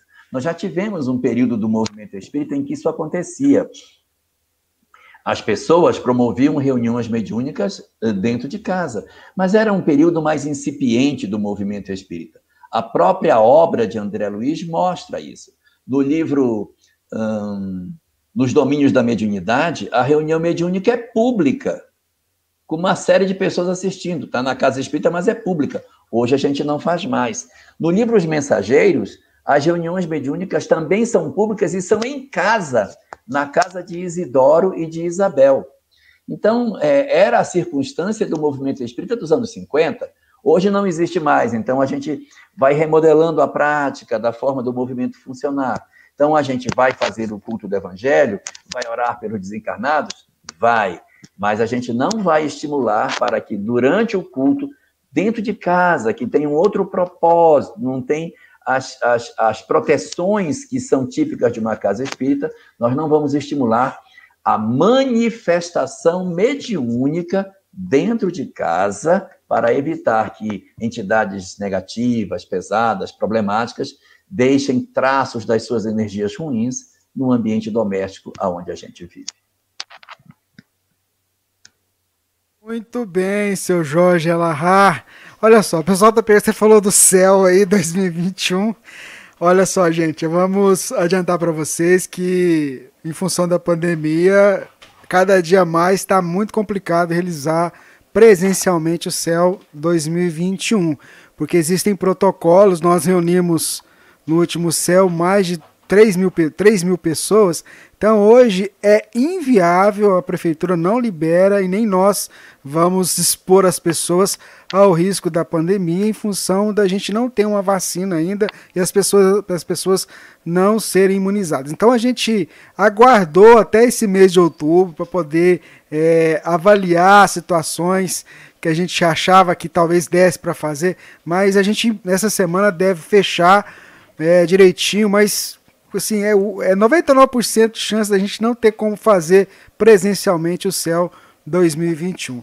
Mas vamos continuar orando. A gente nessa semana deve bater o martelo, né, adiar o céu 2021 para 2022, né, fazendo um evento virtual em 2021 mas a gente deve jogar o céu 2021 com o mesmo tema, com os mesmos expositores para 2022. Mas vamos aguardar aí. Infelizmente é uma circunstância que não depende da gente, né, Jorge? Que faz parte da, né, faz parte desse processo. Vontade a gente tem, porque, olha, é o Jorge que participou, que carregou é, coisa conosco, que ajudou a montar, sabe o quanto é gostoso, o quanto é bom essa energia. Né? Mas aguarde aí que a gente vai soltar um comunicado direitinho, né? Mas é, possivelmente a gente vai adiar o Céu 2021, garantindo a todas as pessoas que se inscreveram para janeiro a inscrição para 2022, tá? Mas vamos seguir aqui, Jorge, com mais uma pergunta que, que chegou para gente. Deixa eu abrir aqui para a gente pegar. A pergunta é. Cadê a pergunta, hein, Rubens? Ah, tá aqui. É, o Fernando, lá de Florianópolis, pergunta o seguinte: olha. O esquecimento do passado, Jorge, é um castigo ou uma dádiva para a evolução? sem dúvida nenhuma, milhões de vezes repito, a maior das dádivas não é um castigo. Ele é o beijo de Deus garantindo para nós a possibilidade de um novo futuro. Não faria o menor sentido nós encarnarmos na Terra com a lembrança integral do nosso passado. Meu Deus, quanta loucura, quanto desamor, quanta violência e quanto ódio existiria dentro das famílias se fosse levantado o véu do esquecimento. Que seria de nós, misericórdia, meu Deus, se nós pudéssemos olhar para os nossos familiares tendo lembrança integral de tudo aquilo que nós vivemos? Quem, quem empregaria o ladrão? Quem empregaria o ladrão? Estaria condenado por toda a eternidade para nunca mais conseguir um emprego? Quem daria guarida para o assassino? Quem seria capaz de perdoar aquele que feriu tão profundamente a sua própria alma? Nós não conseguiríamos caminhar. Nós tínhamos a necessidade de que isso fosse feito. É por isso que ele acontece. E como é que ele acontece? Ele acontece porque nós encarnamos em corpos densos. É essa que é a grande questão. O esquecimento do passado é uma consequência natural da diferença de densidade entre o corpo que a gente habita e a nossa essência. Então, como nós somos muito sutis em termos de espírito, e nós temos que nos acomodar em um corpo muito denso, nesse mecanismo de acomodação durante a chamada embriogênese, que é o período de, em que nós vamos ser formados no, no ventre das nossas mães, durante esse período da embriogênese, o corpo vai se modelando e aquela fração nossa espiritual, ela tem que se acomodar num corpo denso. E é esse encaixar da coisa sutil na coisa densa que vai promovendo o apagamento da memória, que é maravilhoso. Que é maravilhoso. Quando a gente encarnar em corpos mais sutis, o esquecimento do passado não vai ser assim. Mas quando a gente encarnar em corpos mais sutis, a gente não vai precisar esquecer porque a gente está mais resolvido. Então, Deus, o soberano Senhor, vestido de uma sabedoria inigualável, diz assim: para que você possa caminhar. Eu vou juntar você com as pessoas que você ama dentro do seu lar. Então, ele pega as pessoas que a gente ama, coloca dentro do lar. Mas vou juntar também com as pessoas que você tem mais dificuldade e não conseguiu perdoar. Você não perdoou, meu querido. Então, vou pegar esses outros também e vou botar lá dentro. Aí junta no mesmo lugar os nossos amores e os nossos desafetos. Se, mas Senhor, eu não vou dar conta de lidar com os meus infelicitadores. Eu não vou dar conta de lidar com as pessoas que desgraçaram a minha vida, Pai. Porque eu vou dar um beijo em cada um de vocês. Meu beijo de boa sorte. O beijo de Deus é o esquecimento do passado. Então, quando nós renascemos com a memória semi-apagada, porque não apaga tudo, nós temos mais condições de fazer uma nova história de fazer uma nova vida. Existem tantas pessoas que na vida, na encarnação, fazem bobagens. Meu Deus, eu queria tanto apagar minha vida. Eu queria poder trocar meu CPF, trocar meu nome, fazer uma plástica, mudar minha cara e ir para a China. Para a China, não. Eu quero ir para outro lugar do mundo, começar uma nova vida, sabe? Com, com outra história. Aí, se eu pudesse ser uma outra pessoa, apagar tudo que eu fui. É isso que é o esquecimento do passado. Deus, o soberano Senhor, nos ama tão intensamente que faz com que a gente esqueça parcialmente o passado, para que a gente retome a nossa história, para que a gente recomece a nossa vida e tenha a chance de se reconciliar com os nossos adversários e tenha a chance de fazer uma nova história, esquecer os nossos delitos e fazer com que a vida progrida. Então, de jeito nenhum é um castigo. Ele é uma dádiva, talvez a mais extraordinária de todas as dádivas que Deus nos deu. Algumas das dádivas extraordinárias. A imortalidade é uma dádiva maravilhosa. A reencarnação, porque se a gente fosse imortal e não reencarnasse, não adiantava de muita coisa. Então, eu tenho a dádiva da imortalidade, a dádiva da reencarnação, a dádiva do esquecimento do passado, a dádiva da família, e a dádiva da fé. Essas são as cinco maiores dádivas que Deus concedeu a nós para que a gente pudesse superar a nossa pequenez e alcançar o processo de engrandecimento das nossas almas. Muito bem, nós estamos aqui com o nosso Pinga Fogo, edição número 27, e é uma alegria ter você aqui com a gente, mesmo que a gente não consiga responder todas as perguntas que nos são enviadas. Tem uma pergunta aqui, Jorge, que ela é, é muito delicada, ela é problemática. Inclusive, além dessa colocação que foi feita aqui no chat do YouTube, a gente recebeu também aqui no WhatsApp. Eu vou colocar ela aqui. Não. Pode falar. Leia, não ponha para não ver o nome, já que ela é delicada. Não, acho que assim, é... vamos lá. É, o que fazer quando se tem dois irmãos usuários de droga e álcool e não fazem nada para mudar, só dão trabalho? e moram com os pais, sendo que a mãe com Alzheimer e o pai esquizofrênico. E aí, imagine que seja, é, seja da mesma, a mesma pessoa, porque também nós temos o complemento aqui no WhatsApp que nos chegou. Ó. Ficamos vendo o que eles fazem com meus pais. São agressivos, mas não fazem nada para limpar a casa, por exemplo, comprar alimentos, só ficam gastando com bebida e drogas. Né? Pensamos em ir na delegacia do idoso, mas estamos com medo por causa dos irmãos que moram com os meus pais para não fazerem mal a gente. Situação muito delicada. E ela pede uma que você pudesse falar alguma coisa. É, a situação é delicada. É. É, quando a gente tem pessoas que têm problema com droga dentro de casa, é uma situação bem difícil, porque é, quando a droga entra, ela não infelicita somente o usuário, ela infelicita a família como um todo, que todo mundo fica sequelado por conta dela. Seja somente o álcool, ou seja o álcool combinado com a droga que tem os seus naturais. Então, se você está vendo uma situação desse tipo, em que eles estão é, vivendo dessa forma irregular, estão maltratando os pais, que, pelo que se percebe, já são doentes e eles estão cada vez mais é, assumindo, de certa maneira, o, o, protagonismo dentro da família, alguma coisa precisa ser feita sim. Não dá para deixar desse jeito.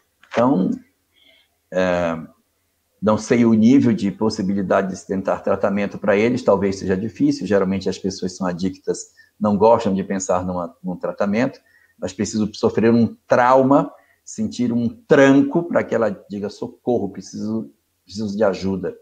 Esse, esse tranco pode ser uma cadeia, uma prisão, uma situação de muita violência, né? Em que a pessoa se apavora e começa a pedir ajuda. Porque nas condições normais, eles não costumam pedir ajuda. Eles, eles não se sentem viciados, ou às vezes sabem, mas não se dão conta de querer mudar, se sentem confortáveis na situação é, equivocada em que se encontram. Mas é preciso resolver. Então, se você tem pais que estão nessa condição, você precisa tirar seus pais dessa situação. Tirá-los. Colocá-los em local seguro. Algumas alternativas que podem ser feitas.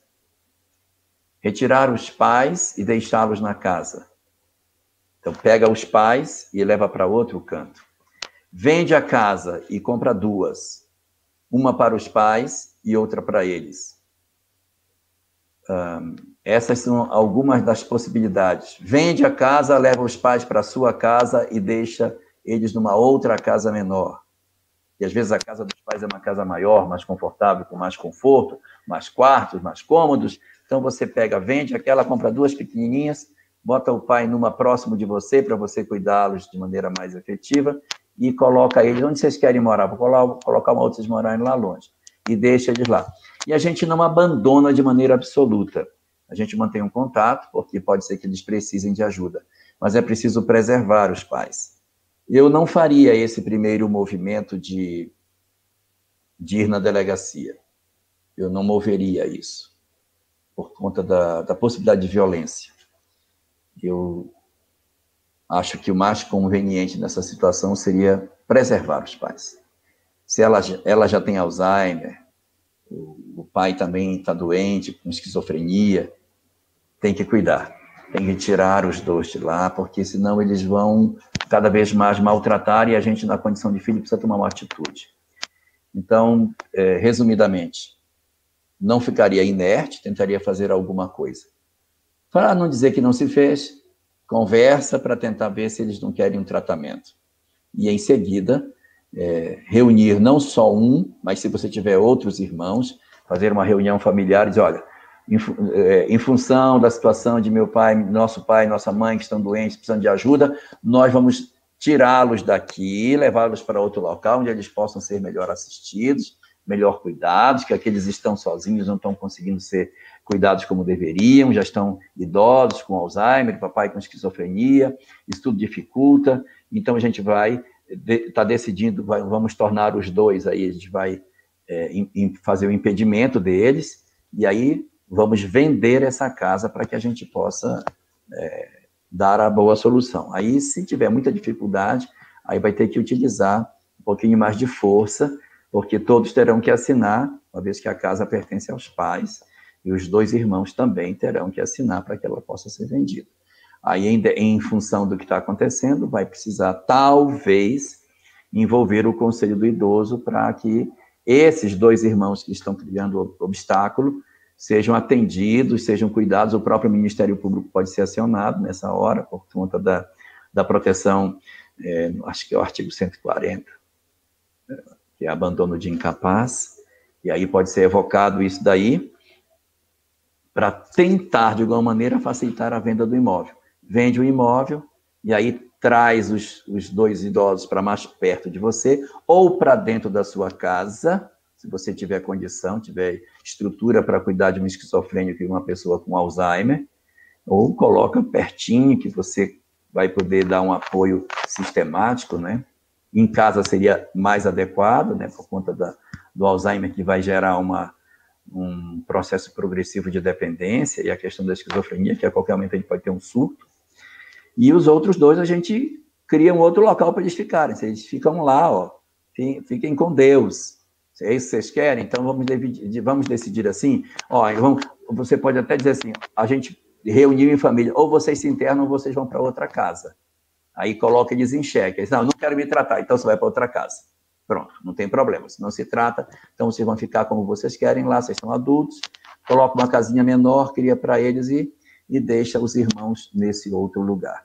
Essa é uma forma para a gente trabalhar, porque na tentativa da gente socorrer aquele que está em processo de, de drogadição, a gente corre o risco de perder a família inteira. Às vezes a gente, na tentativa de salvar um, perde o resto. Então a gente tem que jogar a corda para tentar salvar. Mas às vezes a gente mesmo não tem força suficiente para trabalhar essa questão. Então a gente se retira do cenário até para ganhar um pouquinho mais de força, para que a gente possa é, fazer a retomada da nossa própria história. Talvez por aí a gente consiga uma solução para o problema. É, Jorge, que se a gente for, a gente vai virar o corujão, viu? Vamos, vamos encaminhar para o final, que já, o relógio até parou aqui, viu? Até parou de marcar. E a gente. Eu sei que são muitas perguntas, mas vamos para considerar, vamos para as nossas considerações finais e aquela prece que normalmente você faz para a gente, né? Muita gente perguntando sobre essa questão da culpa, né? Tem uma outra colocação que foi feita aqui, talvez você pudesse até dizer para a gente encerrar. Eu não vou deixar, eu não vou registrar o nome, mas é o seguinte: meu marido desencarnou em abril. Eu estava trabalhando fora e ele fez uma cerca elétrica para alguém tomar um choque, mas no mesmo dia ele mesmo se bateu na cerca e faleceu. Gostaria de saber algo a esse respeito. É. De certa maneira, ele contribuiu para que isso acontecesse. Que fala a doutrina espírita sobre isso? Estava no quadro de possibilidades. Não necessariamente teria que ser assim. A cerca acabou servindo de instrumento para que se desse o processo de desencarnação dele. É, como a gente já comentou outras vezes aqui, existem dois grandes fenômenos que promovem a decisão sobre a desencarnação dos indivíduos. Um deles é o gênero da morte e o outro é o tempo de encarnação. Há pessoas que reencarnam prioritariamente para desencarnarem num certo tempo de existência 10 anos, 20 anos, 50, 100. Então, o, o tempo de vida é o mais importante. E tem outros que desencarnam é, em função do gênero da morte. É, é um gênero é, é, por conta do pulmão, é uma desencarnação por conta de uma leucemia, é um problema de um acidente trau, de, de, trauma, é, é uma, um problema cardíaco. Em função do quê? Em função da história que a gente tem no passado e que determinados tipos de gênero de morte podem justificar ah, para o espírito a solução de alguns conflitos internos que ele possua. Então, tem gente que vem para prioritariamente desencarnar por tempo, e vem gente, tem gente que vem prioritariamente para desencarnar pelo gênero de morte. Mas é prioritariamente, isso não está amarrado de maneira absoluta. Então, quando por algum motivo as circunstâncias favorecem, as coisas podem acontecer sem que a gente pense que seja dessa forma. Então, eu estava programado para desencarnar aos 70 anos e a, do coração. Aos 70 anos e a minha causa prioritária seria o coração. Uma cerca elétrica pode ser a questão do coração que eu estava precisando. Mas não acontece aos 70 anos, porque o que eu faço atraiu para mim a possibilidade de eu, de eu desencarnar dessa forma.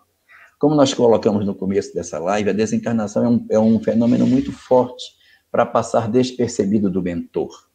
Então, se a equipe espiritual permitiu que isso acontecesse, ela tem uma razão para que isso se dê. A pessoa, ninguém desencarnaria por um cochilo do mentor.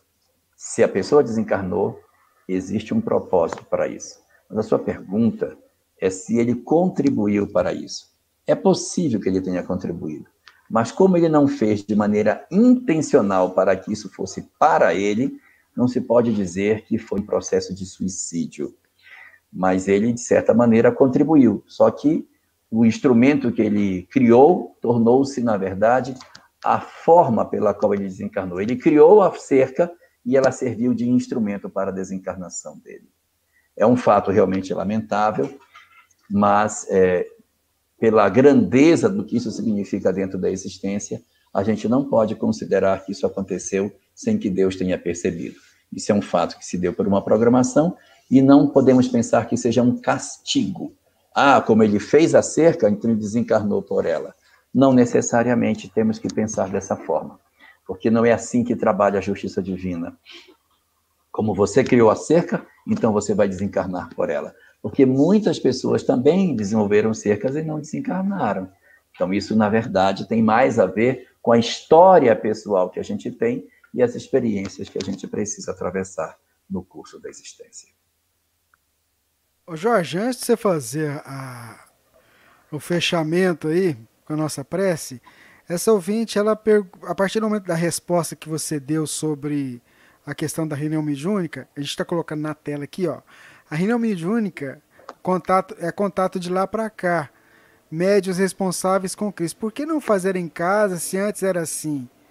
E, e a doutrina espírita dizendo que não pode, não estará agindo como a igreja fez?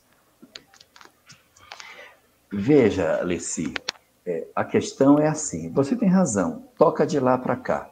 Mas a gente não deve estimular essa prática exatamente porque a gente não sabe é, se nós temos a proteção espiritual que a gente pensa ter. Às vezes nós acreditamos que temos a fortaleza espiritual que a gente não tem. No caso específico que eu estava citando da obra Os Mensageiros, que é o lar de Isidoro e de Isabel que fazem reuniões mediúnicas, se você consultar lá, eu não posso dizer para você se é no capítulo 42 ou 43, mas um desses dois capítulos, lá é dito o seguinte, que a, existe as comunicações mediúnicas na casa desse casal, mas que a equipe espiritual que cuida daquele lar, e cuida muito bem, porque eles são muito bem alinhados em termos espirituais, servem de exemplo, inclusive, a harmonia que eles produzem no lar, eles só assistem entidade sofredora eles não atendem entidades perversas. Os espíritos maus, os espíritos das trevas, os cruéis, não se manifestam na reunião da casa de Isabel. Eles só recebem entidades que estão em processo de dor, os espíritos chorosos, as almas angustiadas e perdidas. Boa parte das entidades que se manifestam na casa dela são entidades que estão perdidas na crosta, espíritos desencarnados que nem sabem que desencarnaram, almas ignorantes que chegam ali e são atendidas são levadas. Então, veja que é, é eu não estou querendo diminuir o trabalho, mas é, é, é, mais simples você atender uma entidade que está perdida do que você atender uma entidade cruel que se manifesta. Então, se você começa a estimular esse, esse tipo de prática em casa e você recebe uma entidade perversa, você vai ter grandeza para fazer o trabalho. Eu sei que existe uma equipe espiritual que coordena tudo. Sim, é verdade, existe. Mas até que ponto a equipe espiritual que a gente tem, ela está habilitada para fazer esse tipo de atividade? Lendo os mensageiros, você vai encontrar também nessa mesma obra que existem dois eh, espíritos que atuam na casa de Isidoro e de Isabel, que foram no centro da cidade e buscaram entidades para receberem o benefício da prece. Só que na hora de buscar as entidades, eles resolveram ajudar dois parentes dele. Um trouxe o tio e o outro trouxe o primo, que eram entidades perdidas e que eles acharam que poderiam trazer para a reunião. Veja, é a equipe espiritual fazendo isso. Eles trouxeram para a reunião seus próprios parentes. Sabe o que aconteceu? Os parentes desencarnados perturbaram a reunião toda, quiseram incorporar na Isabel, viraram um tumulto, virou um zezeu a reunião e atrapalhou a reunião como um todo. Aí o orientador geral do trabalho chamou os dois e disse: nunca mais façam isso. Não misturem os seus parentes com o socorro que tem que ser feito. Nós vamos cuidar aqui somente das pessoas que tiverem condições. Não tragam nunca mais pessoas que não tenham condição, porque perturbou a reunião todinha, a gente deixou de fazer atendimentos por conta da presença dos parentes de vocês. Não façam mais isso. Só tragam aqueles que estiverem realmente desejosos de serem assistidos. Então, veja, Isa, uh, Lessi, como de repente essa nossa atividade dentro do nosso lar nos expõe a determinados perigos e a gente não sabe se a gente vai ter grandeza e um espírito mais elevado para fazer esse trabalho de filtragem. Se a gente tiver espíritos familiares que não são tão graduados, a gente pode ter uma perturbação em casa. Isso acontecia quando o nosso, o nosso movimento não era bem aparelhado com casas espíritas. Hoje não é necessário mais que isso seja feito. Não é mais preciso que a gente faça reuniões mediúnicas dentro de casa. Mas eu não estou dizendo com isso que se de repente num culto do evangelho no lar alguém manifestou um espírito, automaticamente essa pessoa está condenada à desgraça por conta disso. Isso pode até acontecer, mas não deve ser estimulado. A nossa prática do evangelho no lar deve ser aquela de proteger, de acolher, e os espíritos fazem o trabalho de atendimento dos espíritos do lado de lá, sem precisar que eles se manifestem mediunicamente nos nossos lares. Bom, Jorge, vamos lá para a nossa prece final, né? Ou a sua reflexão final, se você quiser, e fazer a nossa prece, que a gente já tem quase duas horas de live. Então, é, hoje a gente teve a chance de conversar muitas coisas sobre culpa e sobre família, né? A gente passou muito sobre esse, esses aspectos. E realmente é um espaço de muita dor, é um espaço de muito aprendizado, mas a doutrina espírita ela não chega para nós em vão. Ela chega exatamente pela possibilidade que ela nos concede de nós conseguirmos reler a vida pelo lado do espírito. Você poder enxergar a sua realidade pelo ângulo espiritual. Meu Deus, quanta luz se abre diante dos nossos caminhos quando nós percebemos a vida pela ótica que o Espiritismo nos apresenta. Porque possamos a, a ver nossos familiares, os dramas de família, os conflitos, as desencarnações dentro do lar, problema de drogas, de desamor, de violência, todos esses dramas olhados pelo ângulo do espírito, para a gente perceber nós não estamos abandonados, que existe uma equipe espiritual que de tudo cuida.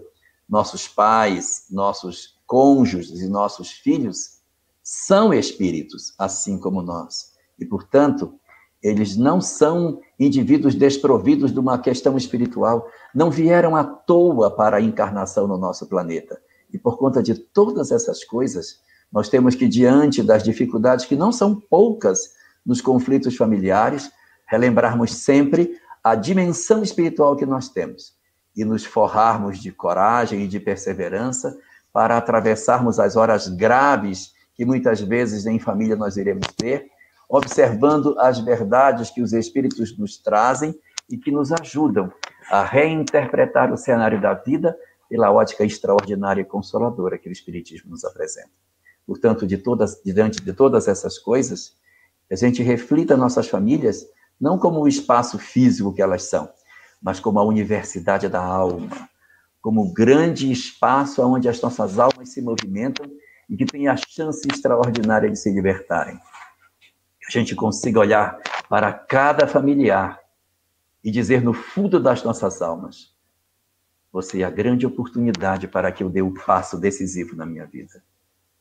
Conviver com a dificuldade que você me traz pode ser a virtude que eu preciso para libertar a minha alma e ser feliz. E se a gente começar a enxergar os outros como sendo nossos grandes professores do espírito, talvez teremos lições valiosas no nosso crescimento espiritual, naquilo que for possível, na nossa pequenez ainda, mas naquilo que a gente for capaz de fazer para dar às nossas vidas um sentido mais espiritual e sair desta existência muito melhor que quando aqui chegamos. Por isso. Vamos, vamos orar, né? Vamos, nós vamos fazer a nossa prece para o encerramento da nossa atividade da noite de hoje.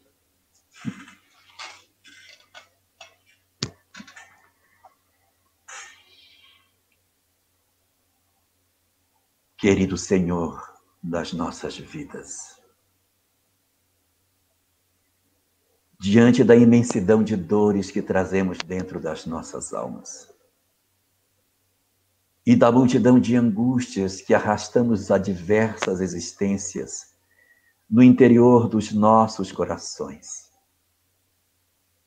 trazendo para cada um de nós conflitos insondáveis que se arrastam através dos séculos e que se depositaram de maneira muito forte no fundo das nossas almas, pelos nossos conflitos e pelas nossas dores, e pela imensidão das angústias que todas essas questões nos trazem. Nós comparecemos diante de Ti, Senhor, para te agradecer pela bênção extraordinária do esquecimento do passado pela chance que tu nos concedeste de lançar um véu sobre a escuridão que trazemos dentro dos nossos corações. Por haveres dado a cada um de nós o alçapão que fechou o porão das nossas consciências, para que durante essa existência nós tivéssemos a lucidez suficiente para termos condição de caminharmos na direção do progresso. Pela bênção extraordinária que tu nos deste, de não relembrarmos a multidão dos nossos delitos e de não compreendermos plenamente todo o mal que os outros nos fizeram, mesmo daqueles a quem chamamos pelos nomes carinhosos de pai, de mãe, de esposo, de esposa, de filhos e de netos. Obrigado, Senhor, pela chance que tu nos concedeste de um novo recomeço. A oportunidade divina de uma nova existência, sem que arrastássemos no nosso consciente a multidão de culpas, de loucuras e de erros das nossas múltiplas existências. Pela demonstração do teu amor infinito, nós te rendemos graças, Senhor. E do fundo das nossas almas te dizemos o mais profundo muito obrigado por haveres nos concedido a chance de podermos, através dessa oportunidade, agora, termos condições de fazermos um futuro novo, de conseguirmos trilhar uma história que nunca trilhamos, de conseguirmos perceber as estrelas nos nossos caminhos, de conseguirmos perceber as flores e os aspectos positivos da vida, porque nos deste a condição de esquecer os caminhos sombrios e tortuosos do nosso passado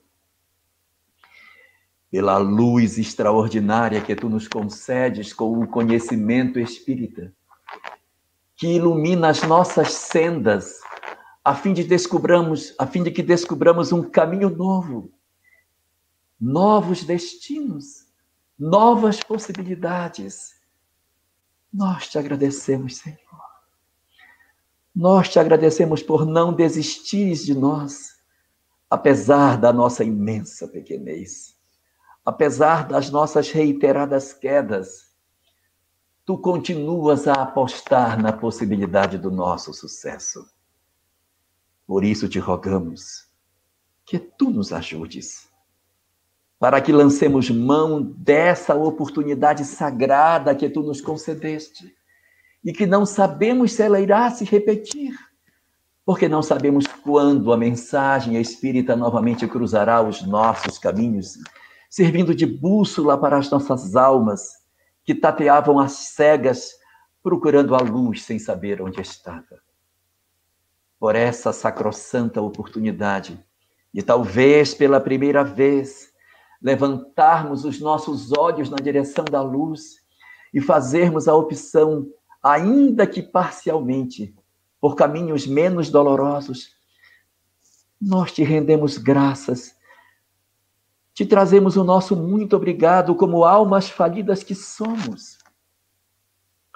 Nos ajoelhamos diante de Ti, Senhor, para dizer o nosso muito obrigado, não como pessoas, mas como espíritos, porque nos concedeste a chance divina de cerrarmos de alguma forma as portas do nosso passado, abrindo um amanhã venturoso para cada um de nós. Ajuda-nos assim a correspondermos a tudo isso e podermos ser efetivamente úteis ao trabalho de transformação que acontece no mundo de hoje. Que sejamos, portanto, Senhor, não somente beneficiados pela tua misericórdia, mas que sejamos também capazes de a partir daí oferecermos os nossos braços, os nossos corações, as nossas almas no bom propósito de transformação e construção do mundo novo. Por isso te pedimos, protege a todos nós, para que sejamos úteis. Ilumina as nossas almas, para que sabemos usar o tesouro, os talentos das horas, das nossas virtudes, das nossas potencialidades, para que multipliquemos todos esses talentos na construção de um futuro venturoso, não somente para nós, mas para toda a humanidade. Abençoa assim, Senhor, a terra como um todo. Derrama as tuas bênçãos sobre a nossa humanidade tão sofrida, que as tuas bênçãos infinitas possam se derramar sobre todos os lares, principalmente os lares em conflito, tomados pela droga, pela loucura, pelos vícios, iluminando a mente de todas as almas enlouquecidas pelas inúmeras facilidades que o mundo concedeu para que nos perdêssemos. Certos do teu apoio, da tua misericórdia e da tua graça derramada sobre as nossas vidas, nós simplesmente te agradecemos, Senhor, e te pedimos que tu nos abençoes para que nossas existências constituam-se assim um processo permanente de gratidão pela tua misericórdia e pela tua solicitude. Estejas assim conosco, Senhor da vida, guarda-nos na tua paz e nos protege hoje e sempre. Muito bem. Jorge, obrigado, viu? Mais uma vez que vem o 28 agora, semana que vem, se Deus quiser.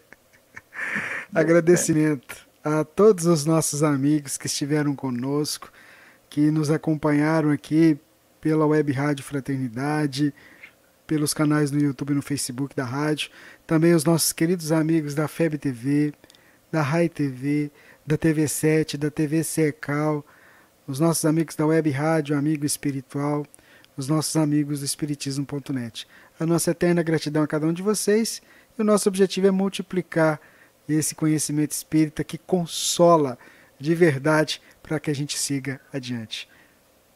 Abraço para você, para a Samia. Fiquem com Deus, viu? Muito obrigado. A Samia agradece o abraço aqui. Fiquemos todos com Deus e Deus nos abençoe. Muito obrigado a todos pela presença. É isso aí, gente. Amanhã cedinho a gente está aqui de novo no Momento de Prece. Com convite.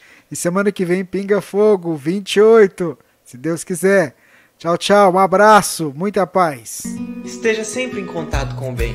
No site e no aplicativo da Web Rádio Fraternidade, você encontra orações diárias, palestras e estudos que te sintonizarão com os ensinos do Cristo. Para acessá-los, basta entrar no site www radiofraternidade.com.br ou baixar o aplicativo da Rádio Fraternidade. Neles, você pode ouvir a rádio em tempo real ou acessar o nosso acervo, Web Rádio Fraternidade, a emissora do bem na internet.